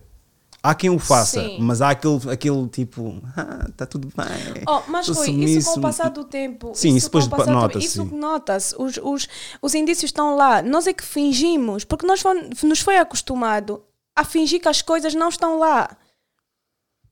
A disfarçar. Não, mas isso até nem é um problema assim tão grave. Não, nós precisamos ensinar as nossas crianças a, ver a, a chamarem as coisas pelos nomes delas. É adúltero, é adúltero. Ah, não, é um safado. Não, é adúltero. Ela é adúltera, traiu, é casada, traiu. A não ser que haja um convênio entre os dois, aí também ninguém tem que se meter. Mas precisamos chamar as coisas pelos nomes delas. Ah, fala sobre essa questão do homem traiu um porco, um cão, ah, animal, mas a mulher traiu, epá, tinha alguma razão de ser, porque ele se calhar não lhe dava atenção, se calhar ele era assim, sem esse ser. acordo que tu agora disseste previamente. Porque, por- há sempre aquela coisa, o homem trai, é o porco, o animal, e até posso concordar, não há Bandido, problema, bandido é, não, não, vale, não vale nada. O playboy eu acho que é uma conotação que não devia ser, eh, não devia ser associada. Mas, por exemplo, ele é a pior porcaria que existe no, no universo. A mulher trai, ela estava carente, ela precisava de atenção, mas também a razão pela qual um trai e outro trai, epá, existe uma disparidade enorme. Eu, eu, eu respeito que não se deve fazer, mas o homem é capaz de trair sem sentimento e a mulher quando trai é só por sentimento. A maior parte delas. Acredito eu. Porquê que um é julgado por fazer claramente o que não devia fazer e o outro é condicionado com desculpas? Porque sempre se criou aquela ideia de que o homem está acima da mulher. Né? E quando a mulher faz, ela é, é julgada por aquilo, por, por ela ser uma mulher. Então, uma mulher não deve ter tal comportamento. E nós precisamos entender que as questões de caráter, não importa se é homem ou mulher. Caráter é caráter. Então, se a mulher traiu, é falta de caráter, ponto. Se o homem traiu, é falta de caráter, ponto. Nós não temos que julgar, ah, mas é mulher, ah, mas estava sensível, ah, mas estava não sei o quê. Não. As pessoas precisam saber qual é o papel delas diante da sua circunstância. Ah, estou só a namorar, ah, tô, já sou casada, sou mãe, sou marido. E nós queremos achar que os homens podem, porque nós criamos essa sociedade que os homens podem fazer e que é normal e que infelizmente isso se eterniza. E a mulher tem que ser a mulher fiel. Não. Tem que haver respeito de ambas as partes, né? Como também existem casos, e eu conheço casos de homens que foram traídos casados e que, trai, e que perdoaram as suas mulheres. E esses foram julgados porque perdoaram. Por quê? A mulher que o fez não é um ser humano, já que quando o homem trai, é a família toda se reúne para pedir o perdão. Então, quando a mulher também o fizer, por que também a família não se reúne para pedir o perdão? Pelo amor de Deus, né? Então, eu acho que a sociedade precisa acordar um pouco e entender que tanto homem como mulher, os dois são seres humanos, os dois têm sentimentos, os dois têm dores. Ah, sim, mas são pessoas diferentes. Sim, mas não deixam de ser pessoas. Então, essa ideia que se criou de que a mulher é a strong, a que aguenta tudo, todas as pancadas, ela, ah, não, mas ela vai perdoar. Não, temos que parar com isso, porque nós estamos a tornar a vida das mulheres um inferno. E nós, as mulheres, a transformamos as nossas vidas um inferno quando nós não encaramos as coisas e não tomamos decisões que devemos tomar na hora certa. Né? E vamos arrastando, arrastando e dizendo que não, pronto, ele vai mudar e coisas do gênero. Opa, pelo amor de Deus. Respeito é respeito. E só mais uma coisa também. As mulheres têm que parar de se culpar pelos, pelos, pelas traições dos seus maridos. Achar que, não, mas eu é que sou a culpada. Não. Quando uma coisa não está a funcionar, ele chega e fala: Olha, isso aqui não está a funcionar. Eu acho... Mas isso é uma pessoa com algum discernimento. Nem todos têm essa Mas capacidade. nós precisamos começar a esclarecer as pessoas com relação às situações e às coisas. Né? Precisamos evoluir. Por isso é que falamos de evolução do ser humano. Né? Então, a evolução está relacionada com o quê? Com o crescimento intelectual. Com o crescimento, uh, não só intelectual, mas pessoal íntimo, sentimental, tudo tem que estar ligado. Nós precisamos olhar para as pessoas como seres humanos. A tua mulher não é tua escrava, não é tua mãe, não é tua mãe, não é tua escrava, é a tua mulher que fica cansada do mesmo jeito que tu. Nós construímos uma ideia de que a mulher aguenta tudo, suporta tudo, e a mulher é que tem que estar lá, desde o momento em que ela acorda até a noite, a fazer as coisas, e ainda tem que estar linda, maravilhosa, cheirosa e à espera do seu marido, pelo amor de Deus. Tu, se não for muita indiscrição, estás com quanto tempo com o teu marido? Três anos. Três.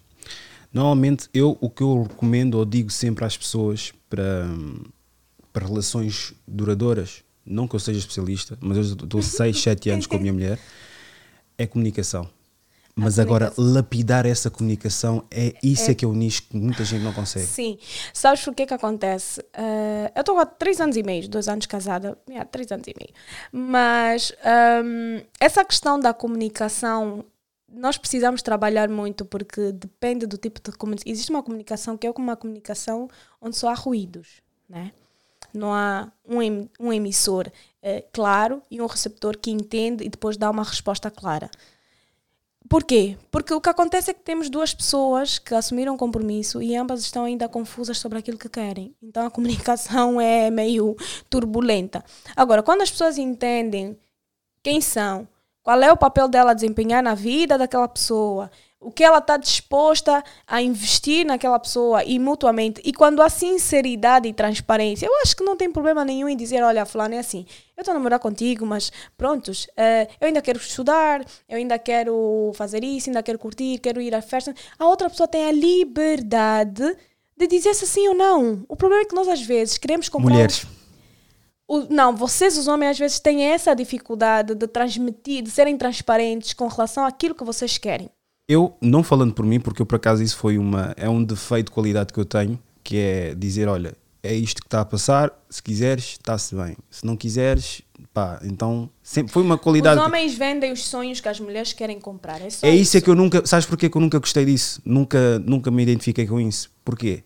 Porque depois é cobrado é, esse, esses o sonhos. Todo. Exatamente. Tempo E eu não tinha paciência, porque eram chamadas mensagens que. Porque eu tinha amigo meu que ele mentia para conseguir uma mulher. E eu não tinha paciência para isso. Não. Ele era capaz de dizer: Olha, tenho o carro, levou o carro emprestado, não sei de quem. Depois ela voltava a perguntar: Então, mas não disseste que tinhas carro? Não, está na oficina. E foi namorando com a rapariga dizendo que o carro estava na oficina e que depois ia vender, vendeu e agora está sem carro. Ódio. Mas mentiras como essa havia várias. Mas isso acontece todos os dias, o tempo todo. As pessoas acostumaram-se mesmo a mentir para poderem alcançar os seus objetivos, não é?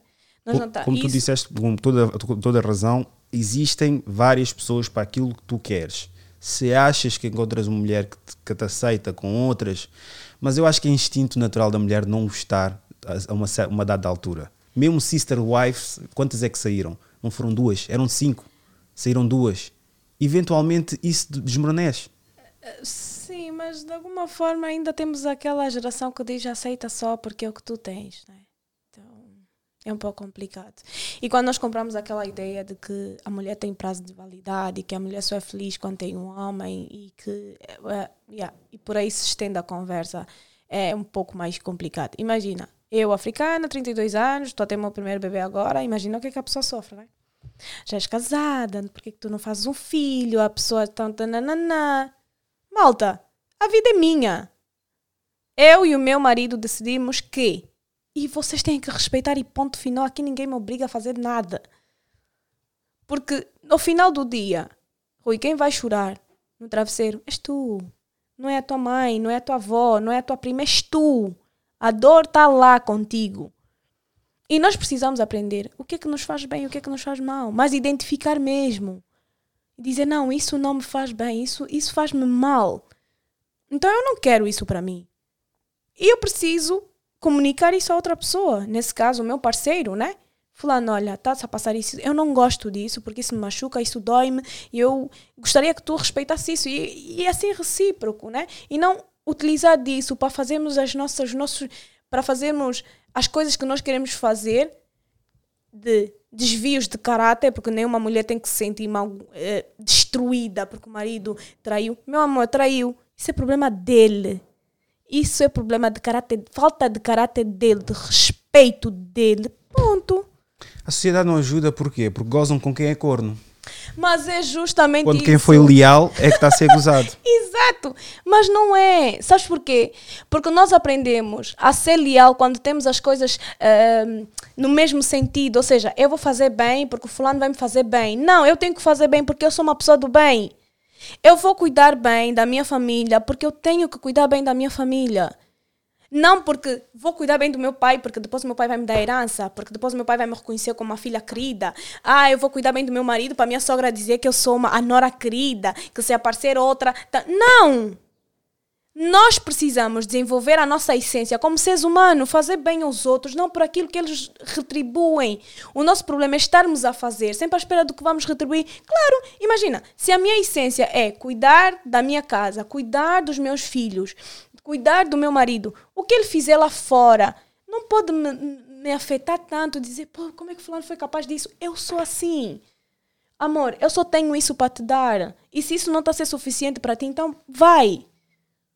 Entendes? E nós precisamos ter essa capacidade de sermos transparentes dessa forma. Agora, andar para a rua, ir para a rua e dizer, ah, mas as pessoas vão gozar comigo, olha que se lixe. E só para dizer, aquelas pessoas que se sentam no sofá para rir a fulana que foi traída, a fulana que foi traída, o pior nem é quem fez, é quem julga. E quem goza disso, porque se eu tenho tempo para sentar, para abusar a fulana que foi traída, ah, foi traída, não sei o quê, o que é que isso revela do meu caráter? Nós não temos compaixão pelos outros. Nós, quando a dor do outro não nos dói, quando a dor do outro não, não, não desperta a nossa compaixão, alguma coisa está errada. E aí, o problema é esse, é nós aplaudimos as coisas que estão erradas para a vida. Às vezes a nossa vida está um inferno e nós precisamos que a vida da Maria e da Ana também esteja um inferno para eu sentar no sofá e aplaudir.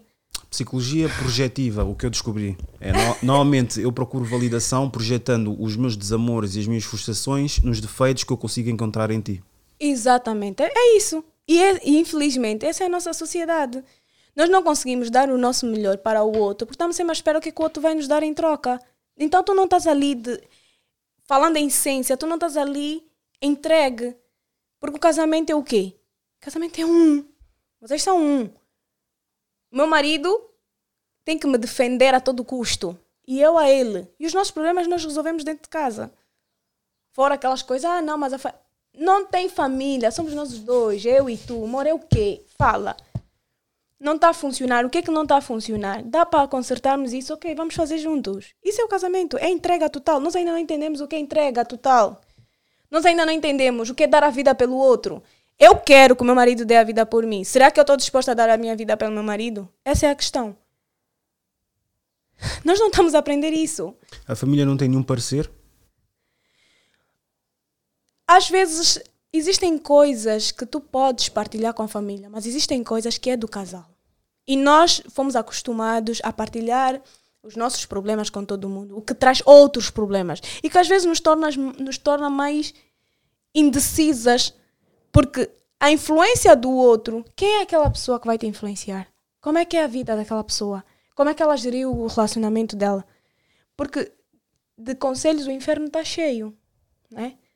Agora, as pessoas vivem aquilo que dizem, que praticam, muitas das vezes não, vi, não vivem aquilo. Então, se tu puderes fazer isso com o teu parceiro e ser transparente mesmo, dizer, amor, isso dói-me muito e por esta razão, esta razão, esta razão. É mais fácil. O outro até pode não entender a tua dor, mas tu estás ali, estás a abrir o teu coração. Ao invés de pegares o telefone, por exemplo, e contares à tua mãe que também teve um, um casamento difícil, qual é o conselho que ela vai te dar? Possivelmente aceitar? Entendes? Então, até a quem nós vamos levar os nossos problemas, nós precisamos avaliar muito isso. Já vem handicap, já vem por defeito, não é? Com algum defeito. Yeah. Mas É o problema também é a questão de tu falar os teus segredos, até amigas, mas amigas eu acho que isso é muito mal falar com amigas. Mas pronto, falas com amigas e depois essas amigas, Também imagina, vão te estender. não só estender, por exemplo, tu dizes, olha, ah, ele fez isto, isto e aquilo, e, aquilo. depois voltas com ele. Isso acontece, mas o que- às vezes, quando nós levamos determinadas coisas, é a imagem até que nós estamos a criar do próprio nosso namorado ou do nosso marido com relação às pessoas que estão ao nosso redor, entende? Existem coisas que nós precisamos guardar para nós, defeitos do nosso marido que nós só vamos resolver dentro de casa, eu e ele, que a minha família não precisa saber, né? A não ser que tu já estejas num extremo onde tu já tomaste uma decisão e vais dar o parceiro à tua família, a família assim, está a passar isso, isso, isso e eu tomei a decisão assim, assim, assim, assim. O que é que vocês acham? A família vai opinar, mas isso não significa que eu tenha que considerar aquilo que a minha família vai, vai opinar. Eu normalmente aceito conselhos, não, aceito não, ouço conselhos para ver mais ou menos o que é que eles estão a dizer, mas não deixo de fazer agora, agora. Não vou dizer isso para parecer que sempre fui uma pessoa autónoma e sempre tive o meu conhecimento. Não, não. Agora, numa fase adulta. Eu ouço os conselhos e as pessoas falam, só que eu depois acabo por fazer aquilo que eu quero fazer. Claro. Mas a ganhar, ganhar essa autonomia, Eu aprendi uma coisa. eh, claro que quanto mais nós crescemos, mais maturidade, maturidade ganhamos e mais autonomia de tomarmos as nossas decisões. É óbvio que o que eu sei hoje eu não sabia há 6, 7 anos atrás. Óbvio. Já me deixei influenciar também. Mas hoje em dia eu tenho realmente muito cuidado eh, com quem eu vou partilhar determinadas coisas na minha vida. Às vezes as pessoas dizem: Ah, Cláudia, tu és muito fechada com relação a isso, não sei o que. Eu disse: Não, tenho pessoas com quem eu partilho isso. Mas são pessoas que eu olho para a vida delas e nós precisamos ver isso. E uma das coisas é, por exemplo, Jesus Cristo era amável, perdoava e tudo. Então, imagina só o que era deitar no colo dele e chorar e dizer, pai, não tenho paz, não tenho tranquilidade. Não tenho... Esse, aquela era a pessoa que te transmite justamente isso que tu estás à procura. Então podemos identificar nas pessoas, até mesmo dentro dos relacionamentos, aquela pessoa que tu sabes, não, eu sei que se eu for ter com a fulana, ela vai me dar um conselho sério, sincero, puro, transparente, porque a vida dela reflete aquilo que ela fala, né? Não é pessoas que quando estão contigo, ah, eu não sei o que, eu isso, eu assado, mas a vida dela não é nada daquilo que ela, que ela diz ser. E nós precisamos avaliar esse tipo de. Eu tenho uma amiga que eh, é uma amiga, é uma irmã. Ela não é meu, do meu sangue, mas é uma pessoa que eu sei que eu, quando precisar, eu posso chorar no colo dela. Já vivi várias situações onde eu sentei no colo dela às 10 da manhã até às 6 da tarde, chorar, baba e ranho, e ela estava lá.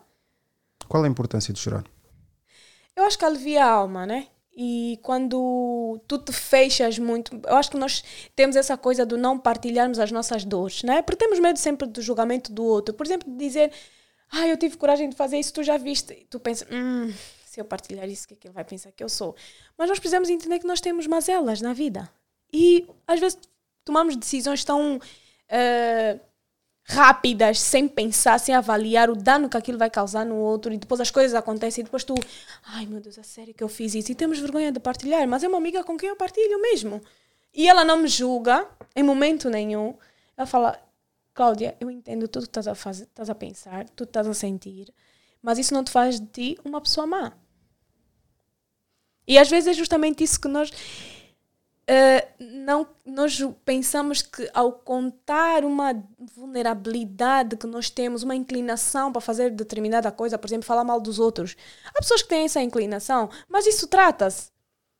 Isso trata-se. Ocupar a vida com alguma coisa produtiva. Exato. Entre Porque outras eu- coisas. Por, por exemplo, eu vou-te ser sincero, também quando era mais novo, pá, eu via organizadores de festas, tiravam fotos com as raparigas mais bonitas, Sim. já E numa discoteca diziam- que já fechou e etc. E, e andavam rodeados de mulheres. E há uma fase da vida em que o homem está estimulado para isso, só pensar em mulheres. E eu olhava tipo para as fotos e procurava defeito. Ah, ele é isto, ele é etc. E eu depois, reavaliando essa situação toda, eu, eu agora penso, pá, eu não tinha mais nada que fazer.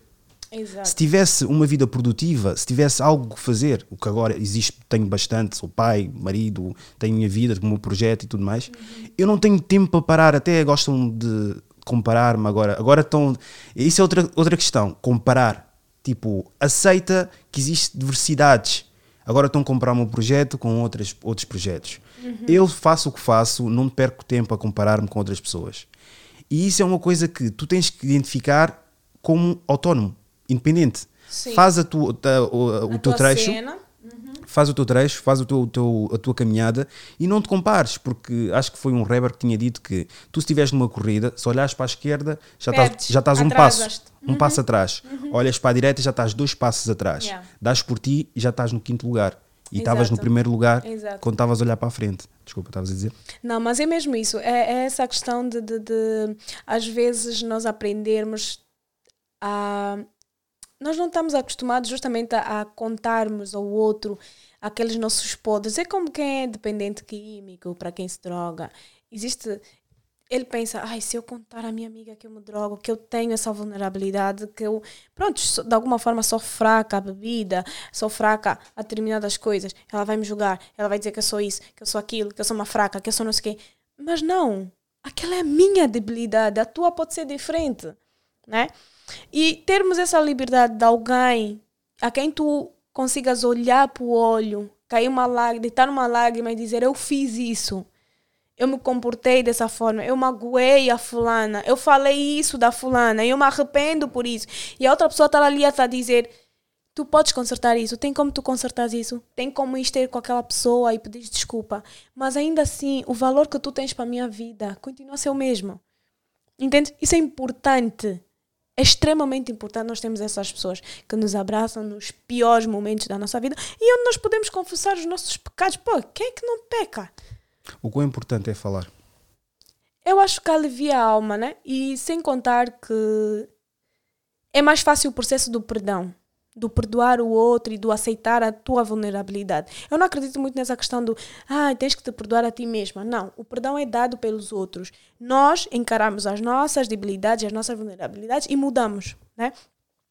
Sei lá, eu tenho um problema de falar mal dos outros, por exemplo. Eu posso mudar isso? Ah, me perdoa, vou me perdoar porque eu fiz. Não. O perdão não cabe a ti a dar a ti mesma. O perdão tu solicitas a alguém. Né? A ti, tu avalias a tua vida, tu entendes a tua situação e tu mudas isso. E tu pensas, não, eu posso mudar isso, eu posso mudar. Existem aquelas coisas que são mais difíceis de mudar porque são de, de caráter.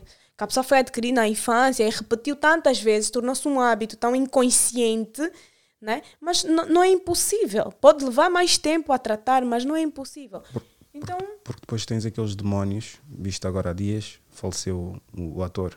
E a primeira coisa que eu fiz, e que acho que toda a gente faz, é vai à página, ir à página da pessoa e ver os últimos posts. sim, E o que, é que- é que tu vês? Um homem extremamente feliz, viste? A percepção. Eu acho que a percepção da realidade tornou-se mais real do que a própria realidade. sim, exato. E isto é extremamente tóxico para quem vê e para quem está a induzir ao erro. Exato, exato. O nome dele era o Pedro Liman. Ah, eu vi, eu vi, eu vi, vi ontem. Vi ontem. É, sabes, nós nos acostumamos a viver, a fingir ser e não a viver uma vida real, né? Então, essa questão às vezes do compararmos o do outro, a vida do outro, entendermos que a felicidade, que o outro é mais feliz do que nós, o outro conquistou mais, isso tira o nosso foco de vida, né? E entendemos que as pessoas são mortais, nós também vamos morrer. é óbvio.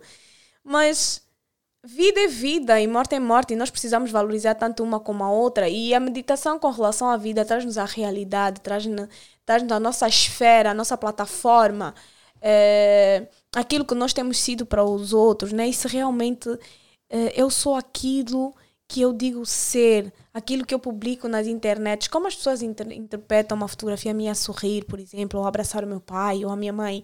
Será que eu vivo realmente aquilo? Será que eu abraço mesmo o meu pai ou eu abracei para tirar uma fotografia? Ou A descrição também ajuda. a descri- Exatamente, a descrição também. Então, eu já vi pessoas a fazerem homenagens no Facebook à mãe ou pai e não, não fala com a mãe e tu pensas assim, what? Como, como assim? Então, é estarmos a viver de uma forma muito superficial. A vida é dura. A vida é dura e nós vamos sofrer até o último dia da nossa vida. Até o último dia. Achas que as redes sociais influenciam bastante no declínio do, da tua saúde mental? Sim, as, as redes sociais é horrível, né? É, eu estou-me a sentir mal por determinada situação e eu vou lá no stories e está lá minha amiga em festas e o melhor casal do mundo e os melhores filhos, o casamento mais perfeito. E não é bem isso. As pessoas pintam coisas, né? E tu estás a sentir mal pela felicidade do outro. Não estás a viver. E se for preciso, estás a, estás a, estás a comer um produto extremamente processado. E depois estás a olhar para o, marido, para o namorado da outra, ofereceu flores, bombons e nananana, e estás a olhar para o teu traste que está ali ao lado e tu, A ver ah, fute- futebol. a ver futebol, a ver futebol, jogar game e tu tinhas que ser como fulano. Estás a perceber? É exigirmos do outro aquilo que ele não tem para nos dar. E as pessoas dão aquilo que têm. As pessoas dão o que têm e em certo, em certo momento da nossa vida as pessoas mostram aquilo que elas são, só que nós tentamos disfarçar, né? Ah, não, mas não é bem assim. Se calhar vai Fala-me do perdão. Tu achas que tens alguém na tua vida que te deve um perdão? Uh, eu acho que ninguém me deve nada, não é? Esse é o meu lema. Uh, a partir do momento em que houve um momento minha, na minha vida em que eu parei, em que eu carreguei muitas coisas ruins uh, de coisas que outras pessoas me haviam feito, mas não conseguia ver que no meio de todas essas coisas eu também tinha magoado outras pessoas, então vitimizava pelo que eu tinha vivido. E isso começou a a afetar muito a minha autoestima, a forma como eu lidava com as pessoas, os meus amigos e e não estava a ser eh, eu, a Cláudia, né? não estava a ser sincera, não estava a ser, eh, não estava. Então eh, tirei um tempo, inclusive eu tive um, por conta desse período eu tive um, uma crise de ansiedade que afetou o meu estômago e coisas do género. E eu comecei ao psicólogo. Eh, fui à psicóloga, porque eu precisava de ajuda, que eu estava a me enterrar. Fala mesmo disso porque os africanos pensam que isso é coisa de branco. Não. Tens um cérebro, todos nós temos um cérebro, mas só os brancos é que têm problemas de ansiedade, depressão e. Não, não, não é. Eh, sabem, nós não fomos ensinados a perdoar, nós não fomos ensinados a ver os nossos erros, a reconhecê-los e a tratá-los, né? Como eles devem ser tratados. Nós fomos dos. eh, eh, tu tens que ser o melhor. Tu tens que ser o melhor, tu tens que estar por cima, tu tens que ser a poderosa, tu tens que fazer, tu tens que ser. Mas no meio do tu tens que, tu tens coisas para tratar. Porque somos seres humanos, pecamos, erramos, traímos, mentimos, eh, magoamos os outros. Então, nesse processo todo, nós precisamos entender a humanidade que existe em nós, que vai nos levar ao perdão. Né? Se nós não, não, não encaramos do género, eu não sou perfeita, eu não sou a mulher perfeita, eu não sou a amiga perfeita, eu não sou a irmã perfeita, mas eu vou dar o meu melhor. Onde é que eu posso melhorar? Quando eu faço isso, eu trago a humanidade para mim e com muita facilidade eu consigo pedir perdão. Sim, eu apanhei uma crise de, de, de ansiedade nesse período. Eu levei dois anos para superar, para sair do buraco onde eu estava.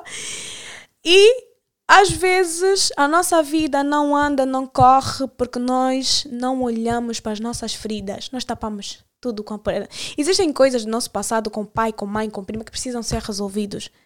Isso só depende de nós. Ah, o tempo cura tudo. O tempo não cura tudo. Não cura. O tempo disfarça feridas que às vezes nem, nem se tornam cicatrizes. Elas estão tapadas. E mesmo uma cicatriz não deixa de ser uma ferida. Não deixa de ser uma ferida, exatamente. Mas é aquela cicatriz que tu olhas e vês, hum, estás aqui, lembro-me de ti. Mas segui em frente, né? Agora, a ferida que está tapada, se tu abrir, o que é que vai, vai acontecer? Vai cheirar mal. E nós temos medo disso. Tive uma, uma crise, deu-me no estômago. Eu quase que ia arrebentar no meu estômago. Eh, e a médica disse, se tu tiveres a, a segunda crise, estás com o estômago todo lixado eu fui ao psicólogo, eu senti essa necessidade, inclusive não partilhei com ninguém, justamente por essa questão do julgamento, né? Porque por algumas entrelinhas fui dizendo que não me sentia bem, não estava bem comigo mesma, com as coisas que estavam a acontecer, a forma como eu estava a levar determinadas coisas na minha vida, e eu vi, ah, tu és muito fresca.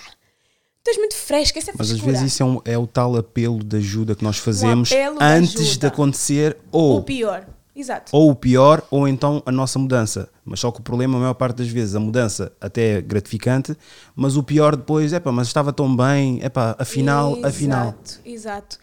Sempre há um pedido de ajuda. Sempre. E às vezes as pessoas desprezam, né? Lá está. O desprezar o, a dor do outro. né? Ah, mas se eu fosse você, eu faria, não sei o que. Sim, mas não sou. Então ela está a gerir aquela dor daquela forma. Como é que eu posso te ajudar? Né?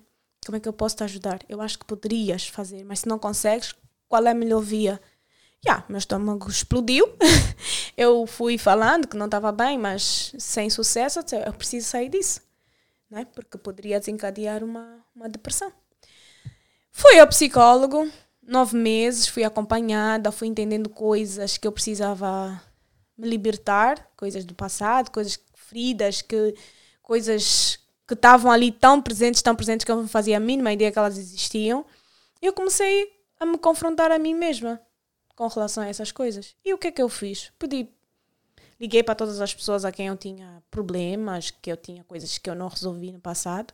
Pedi perdão a essas pessoas, pedi desculpas. Naquele momento eu só consegui ser aquele lixo que eu fui, infelizmente. Uh, peço desculpas por isso. Algumas pessoas perdoaram, outras também sentiram alívio, do tipo, Cláudia, eu já queria ligar para ti já faz tempo, mas nunca tive coragem, mas ainda bem que tu fizeste. E eu também te peço perdão por isso, por isso, por isso, por isso. E foi o que aconteceu. E aquelas pessoas que eu senti que me magoaram, eu entrei em contato com elas também e disse: Olha, aconteceu isso, isso, isso. Eu fiquei com muita raiva de ti, eh, ódio. E não posso fingir que nós não sentimos ódio pelas pessoas. né? Que nós não. Sim, senti ódio, senti raiva. Desejei que aquela pessoa batesse na parede. Fiz isso, claro. que tudo corresse mal. Vai correr mal, agora vai ver. Não sei o quê. Que eu torcia, correu mal. Ai, que ficha, se deu mal. Então quer dizer, quando eu estava no outro lado do planeta a invejar os gajos que dá do- dos promotores de festa e estavas tu a rogar praga na desgraçada lá do outro lado. Exatamente, bem isso. eu tive essa capacidade. E vou-vos dizer que eu saí dessa muito mais forte. Porque às vezes nós achamos que o, pedi- o, o- movimento de pedir perdão é o movimento que nos enfraquece. Mas não é. O pedir perdão, poças, é um movimento de uma força tão grande, tão grande, que tu passas a andar para a rua e a entender que não, eu sou um ser humano como qualquer outro. Eu não sou tão especial como eu penso que eu sou. Né? E começamos a valorizar o outro também. Eu tive essa coragem, liguei, olha, aconteceu isso, eu estava com raiva de ti, eu fiz isso, assado, cozido, frito, peço desculpas, eu me senti magoada por ti. E essas pessoas também, algumas eh, pediram perdão, outras assumiram que fizeram, outras não assumiram que fizeram. E aquelas que disseram, eh, foram rebuscar outra vez as coisas do passado, eh, quer dizer, eu já estava a pedir perdão, né? e essa pessoa ainda queria me tocar outra vez. Bom, é assim, fulana, eu vim cumprir meu papel o meu papel termina aqui. Se tu continuas magoada, ferida, não sei o quê, isso a mim já não, já não me pertence. E eu não tenho que carregar esse peso, né? Porque eu tomei a decisão de coração limpo, puro mesmo e arrependido, fui lá e pedi per- perdão. E as pessoas, ela, ela tem a livre, ela é livre de perdoar ou não. Então, isso é uma coisa que depois quem vai lidar é ela, já não sou eu. Então, a partir do momento em que nós fazemos esse movimento, tudo muda na nossa vida. E foi onde eu dei, tipo, um pulo. E a minha vida deu um outro reviravolta. Yeah, e pronto, e eu acho que, que, que esse movimento do pedir perdão e estarmos bem com as pessoas é extremamente importante. Se o outro continuar a te odiar, isso já é problema dele, ele que lida com o sentimento dele, com o ódio dele, não tem nada a ver com isso, e a vida segue. E isso é um movimento que abre outras portas, traz outras pessoas para a nossa vida, porque uh, havia um ditado que diz: tu atrais cinco pessoas parecidas contigo, isso te conforta ou isso te assusta? então, se te assusta alguma coisa, não está bem. Então, se consoante tu vais mudando a tua perspectiva, a tua forma de lidar com as pessoas, que tu vais uh, lidando com determinadas situações na tua vida, esse teu, essa tua áurea, esse teu estado de espírito vai trazer pessoas iguais a ti. Pessoas que também se preocupam com os outros, pessoas que estão ali porque gostam de ti pela pessoa que tu és, não por, por aquilo que tu consegues, que tu proporcionas para elas. Então, acho que a, a vida torna-se mais fácil, mais leve, né?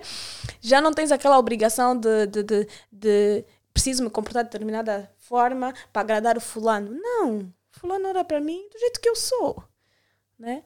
Tenho as minhas debilidades, vamos nos rir de alguma delas, outras vai ser, não, fulano, mas tens mesmo que mudar isso e tal mas não é aquela exigência, aquele peso da sociedade que tu tens que ser, tu tens que. Não, eu não tenho que. Eu acho que isso é que torna a vida muito leve. É melhor ser perdoado ou perdoar? Uh, eu acho que os dois movimentos têm o seu significado. Uh, o perdoar já se torna mais leve quando tu sentes que a outra pessoa verdadeiramente se arrependeu. É? Mas o pedir perdão, quando tu entendes a humanidade que existe em ti, não tem esforço nenhum para pedir perdão. Desde que seja um movimento recorrente do, do arrependimento, né? não do remorso, são coisas diferentes, mas do arrependimento mesmo. Como é que tu lidas com amizades tóxicas? Não tenho. Eliminei todas. Como é... Como é que lidaste? Como é que lidaste? Não, sabes o que é que aconteceu? Às vezes nós achamos que o tóxico é o outro mas nem sempre. Então, se eu estou no meio onde as pessoas são tóxicas, eu preciso perceber qual é o meu nível de toxi toxicidade, acho que é assim que se diz. Toxicidade. Toxicidade dentro daquilo. Porque não tem como tu não seres tóxica no ambiente onde todos são tóxicos. Não tem como. Então, nós tentamos sempre tirar o nosso corpo fora e, e dizer, não, a fulana é que era tóxica, não sei o quê. Não, mamãe, você estava a contribuir para aquilo também. Eu acho, eu vim assim. Eu também estava lá, pronto. eu também estava lá. Então, antes de, de, criticar as outras pessoas por serem tóxicas, tu fazes uma, uma autoavaliação. Uma é extremamente importante. Sim, porque às vezes uh, tu permites que elas tenham essa ação sobre ti e de alguma forma, talvez numa porcentagem menor, mas tu também fazes isso com. Então, estamos no mesmo meio, porque imagina, se eu estou no meio que me incomoda, o que é que eu estou lá a fazer? Estou a compactuar. Estou a compactuar. Uma mulher casada, todas as tuas amigas traem, andem com homens casados, não sei o que, não sei o que. A mínima oportunidade que tu tiveres, Madalene, tu vais fazer. Eu tenho que ser aquela pessoa que vai dizer, fulana, eu sou casada. Respeita a mulher do outro.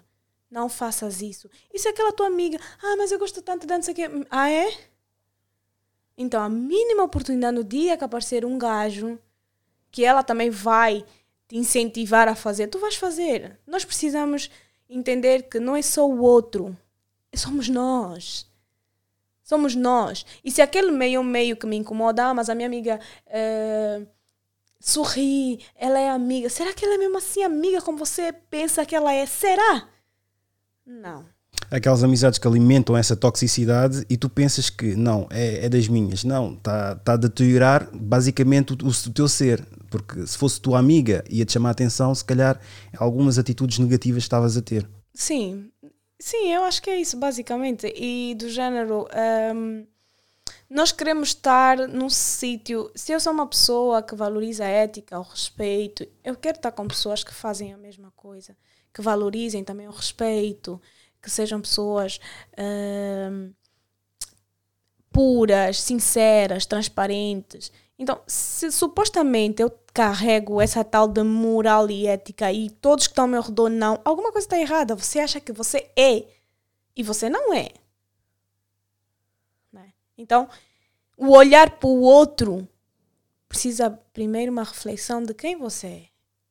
Qual é o teu papel naquela, naquele meio? O grande problema aqui, se calhar, é que as pessoas não se querem encarar. Lá está, os nossos podres, as nossas dores, né? aquele orgulho de acharmos que estamos por cima, mas não estamos, que somos muito especiais. Seres humanos, aqui ninguém é especial. Ah, eu sou, eu sou especial, uma pessoa. Não. Você é um ser humano normal que vai morrer como qualquer pessoa, que vai ter a vida como qualquer pessoa, com dores, com perdas, com conflitos, com tudo, como qualquer pessoa. Então isso não faz de ti um ser, um ser especial. O problema é essa ideia que se cria de que não, tu és especial e tu não és. Não, aqui ninguém é especial. Né? Então, quando nós começamos a trazer essa, essa normalidade, né? essa, eh, entendemos as nossas vulnerabilidades, tu vais entender que não és assim tão especial como pensas que és, ou que mereces tanto como achas que mereces. Né? É do género, ai, mas eu mereço tanto isso, não sei o quê. A sério, trabalhaste para. Sim, porque se mereces alguma coisa, mereces um carro de marca, mereces grandes viagens, isso significa que tu estás a trabalhar para isso. Né? Agora, ficar sentada no sofá e dizer que eu mereço porque eu sou uma princesa, meu amor. Complicado. O que fazer para mudar a mentalidade de hoje em dia das mulheres que não trabalham, mas querem? Isso é um pouco. Quando digo trabalho, não, é, não, é- não- não digo concretamente trabalho, trabalho. É claro que tem que, se, tem que se ter um trabalho, mas o trabalhar para conquistar. Eu acho que se cria. As pessoas. eh, eu contava, já disse isso no princípio, é vermos muito de ilusões e acharmos que merecemos sem conquistarmos, sem percorrermos o caminho, né? E às vezes nos comparamos com outras pessoas que nós não sabemos o quanto elas correram para alcançar determinadas coisas e o mais importante, entendermos a nossa história de onde nós viemos, quem é a nossa família, quem somos nós, quais são as nossas circunstâncias, por que, que eu estou naquilo? Ai, hum, vivo num barraco, mas eu quero viver numa mansão. Primeiro encara a tua realidade, entende onde tu estás, quem é a tua família, valoriza essas pessoas, né? Tu estás ali por algum motivo. Não é achar que, ah, mas eu deveria ser filha do fulano, mas não és, nem nunca vais ser. O teu pai é o fulano e a Maria. Ponto. Esta é a tua condição. Podes fazer melhor? Posso. O quê? Estudando, trabalhando, como todo mundo faz. Percorrendo, sim, mas a fulana casou com o fulano e tem que... Mas é a fulana, não és tu. E sempre eh, tirarmos da nossa ideia aquela corrida do meio caminho ou do corta-mato. O que nos fortalece é o processo. O que nos engrande- engrandece é, é o processo. O sair daquela casinha, depois conseguir um puxadinho de lado, já com dois quartos, já consigo pagar as minhas contas. Se aparecer alguém com melhores condições, que te respeita, que te ama e que quer te dar melhor, boa. Mas se assim não for, eu vou à luta. Não por mim também, mas pelas pessoas que estão ao meu redor. Né? E eu acho que criou-se uma má relação também com relação ao dinheiro, do, do achar que eu vou ter muito para ter boa vida. Eu vou ter muito para cuidar dos meus. Claro, para ter boa vida, mas para cuidar dos meus.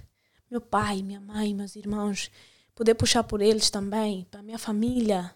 Se eu casar, meu marido, meu esposo. Isso tudo é um casamento, né? E eu acho que é por aí.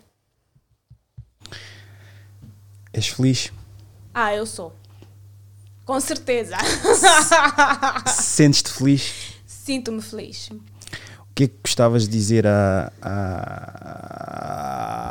a... Esqueci-me outra vez do nome. Cláudia Cláudia. Desculpa, Cláudia, ah, o que é que dir- daria- ah, dirias à Cláudia de 7 anos atrás? Ai, meu Deus. Ah, Essa Cláudia era uma Cláudia que me causaria assim umas náuseas, um mal-estar.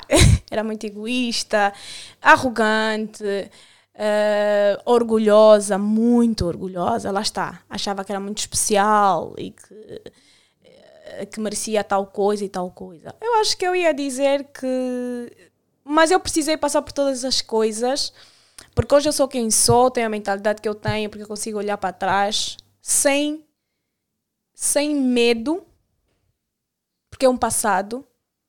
Eu estou a viver o presente hoje e eu não preciso estar agarrado ao meu passado. O meu passado tem que ser aquela coisa onde eu aprendo, onde eu olho e penso, passei por isso, fiz isso, me comportei dessa forma, não vou fazer mais desse jeito, porque me trouxe mazelas. E a vida é isso, são mazelas, né?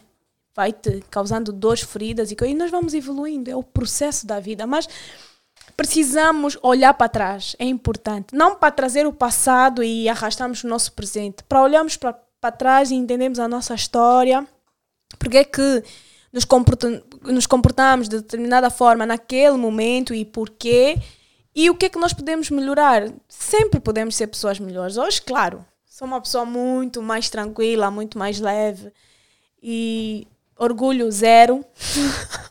orgulho zero. Não tenho dificuldades em pedir perdão, em pedir desculpa, não tenho nenhuma. E reconhecer que tenho algumas mazelas e que precisam ser tratadas, óbvio. Como eu disse, algumas delas levam tempo. Ah, e eu não tenho, não tenho vergonha do meu passado, né? Me esconder, dizer não, isso não. Eu, se tiver que contar, falar alguma coisa sobre o meu passado, eu falo, ah, olha, passei por isso, aconteceu isso e tal e tal. Eu não tenho que me envergonhar disso, porque todo mundo tem passado. E as pessoas às vezes escondem isso, o que, o que impossibilita o nosso crescimento e nós nos retraímos diante de- de- de- das nossas dores, dos nossos fracassos. Os fracassos não são para serem ignorados, eles são para ser contados, né? E quem sabe o teu fracasso pode ser o momento de alguém que esteja passando naquele momento e dizer: Olha, checkmate, Cláudia, tu passaste por isso, eu estou a viver isso. Então, olha, eu, eu reagi dessa forma e as coisas não funcionaram. Então, tenta ir por outra via, porque essa se calhar não vai ser eh, a mais comum, a, a mais acertada. E eu vou dar aqui um exemplo muito, muito que eu gosto muito do Michael Jordan. Eu sou muito fã dele. E havia uma entrevista dele que ele diz que ehm, ele perdeu 26 jogos, onde eh, todos os o último sexto dependia dele e ele falhou. ele falhou 3 mil cestos, 3 mil. E isso não fez dele um fracasso. Fez dele um sucesso. Por quê? Porque ele aprendeu com todos eles. Ele, eu olhei para. Eu revia todos os jogos, todos os meus erros, e eu ia me aperfeiçoando. E eu fiz a história que eu fiz. Então não tenho que me envergonhar do meu passado. Mas não se esqueçam também, depois, quando atingirem o patamar, poucos conseguirão, quase nenhum, né? A não ser, mesmo o LeBron James, mas pronto, quando atingirem esse patamar que o Michael Jordan atingiu, não se tornem arrogantes como eles, está bem? É, é, boni- é bonito o que ela está a dizer aqui, mas ele é uma pessoa extremamente arrogante e, e arrogante com os seus. Com os seus. Não, mas eu estou falando na questão do sucesso, assim, né? Sim, é o não ignorar de onde vim, a minha história, os meus fracassos, e eu fui um sucesso por conta disso. Agora, o resto, isso já é problema dele, não tem nada a ver com isso. Ele não deixa de ser. Eu gosto dele, gosto dele. Eu gosto da fibra e o entender o quanto o trabalho é importante, o volume de trabalho é importante, porque só, só tendo volume de trabalho é que nós temos mais fracassos e temos pequenos sucessos que nos levam muito longe, muito longe. Já viste o Good Hair do Chris, Chris Rock?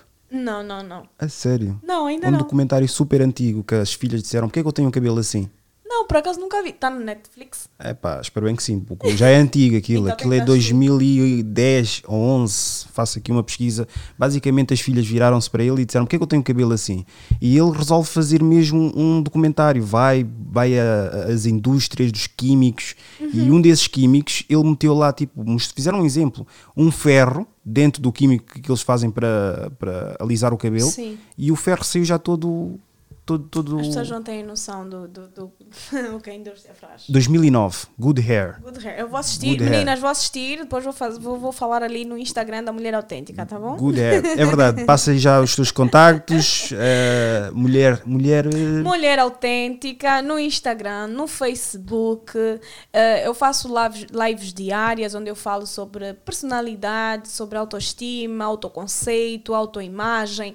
Falo sobre comportamentos, falo sobre muita coisa que está ligada ao comportamento feminino. Uh, e é isso. Sigam a minha página Mulher Autêntica. É além do meu trabalho como terapeuta capilar também, avaliações capilares, cortes, faço também cortes, uh, tratamentos, protocolos. Anyway. Entrem lá, tem lá todas as informações sobre o meu trabalho, sigam a página, compartilhem com as vossas amigas e é isso. Muito obrigado. Muito obrigado, Cláudia. E se vocês tiveram um momento de epifania, acharam-nos pessoas inteligentes, uh, intelectuais, estão corretos. Se por outro lado acharam-nos ignorantes, burros e com, com, com, sem qualquer tipo de noção, estão também completamente corretos. Isto foi Idiosincrasia Africana. Muito obrigado por ouvir.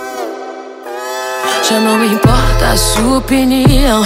O seu conceito altera a minha visão. Foi tanto sim que agora digo não. Porque a vida é louca, mano, a vida é louca. Quero saber só do que me faz bem. Papo furado não me entretém. Não me limite que eu quero ir além. Porque a vida é louca, mano, a vida é louca.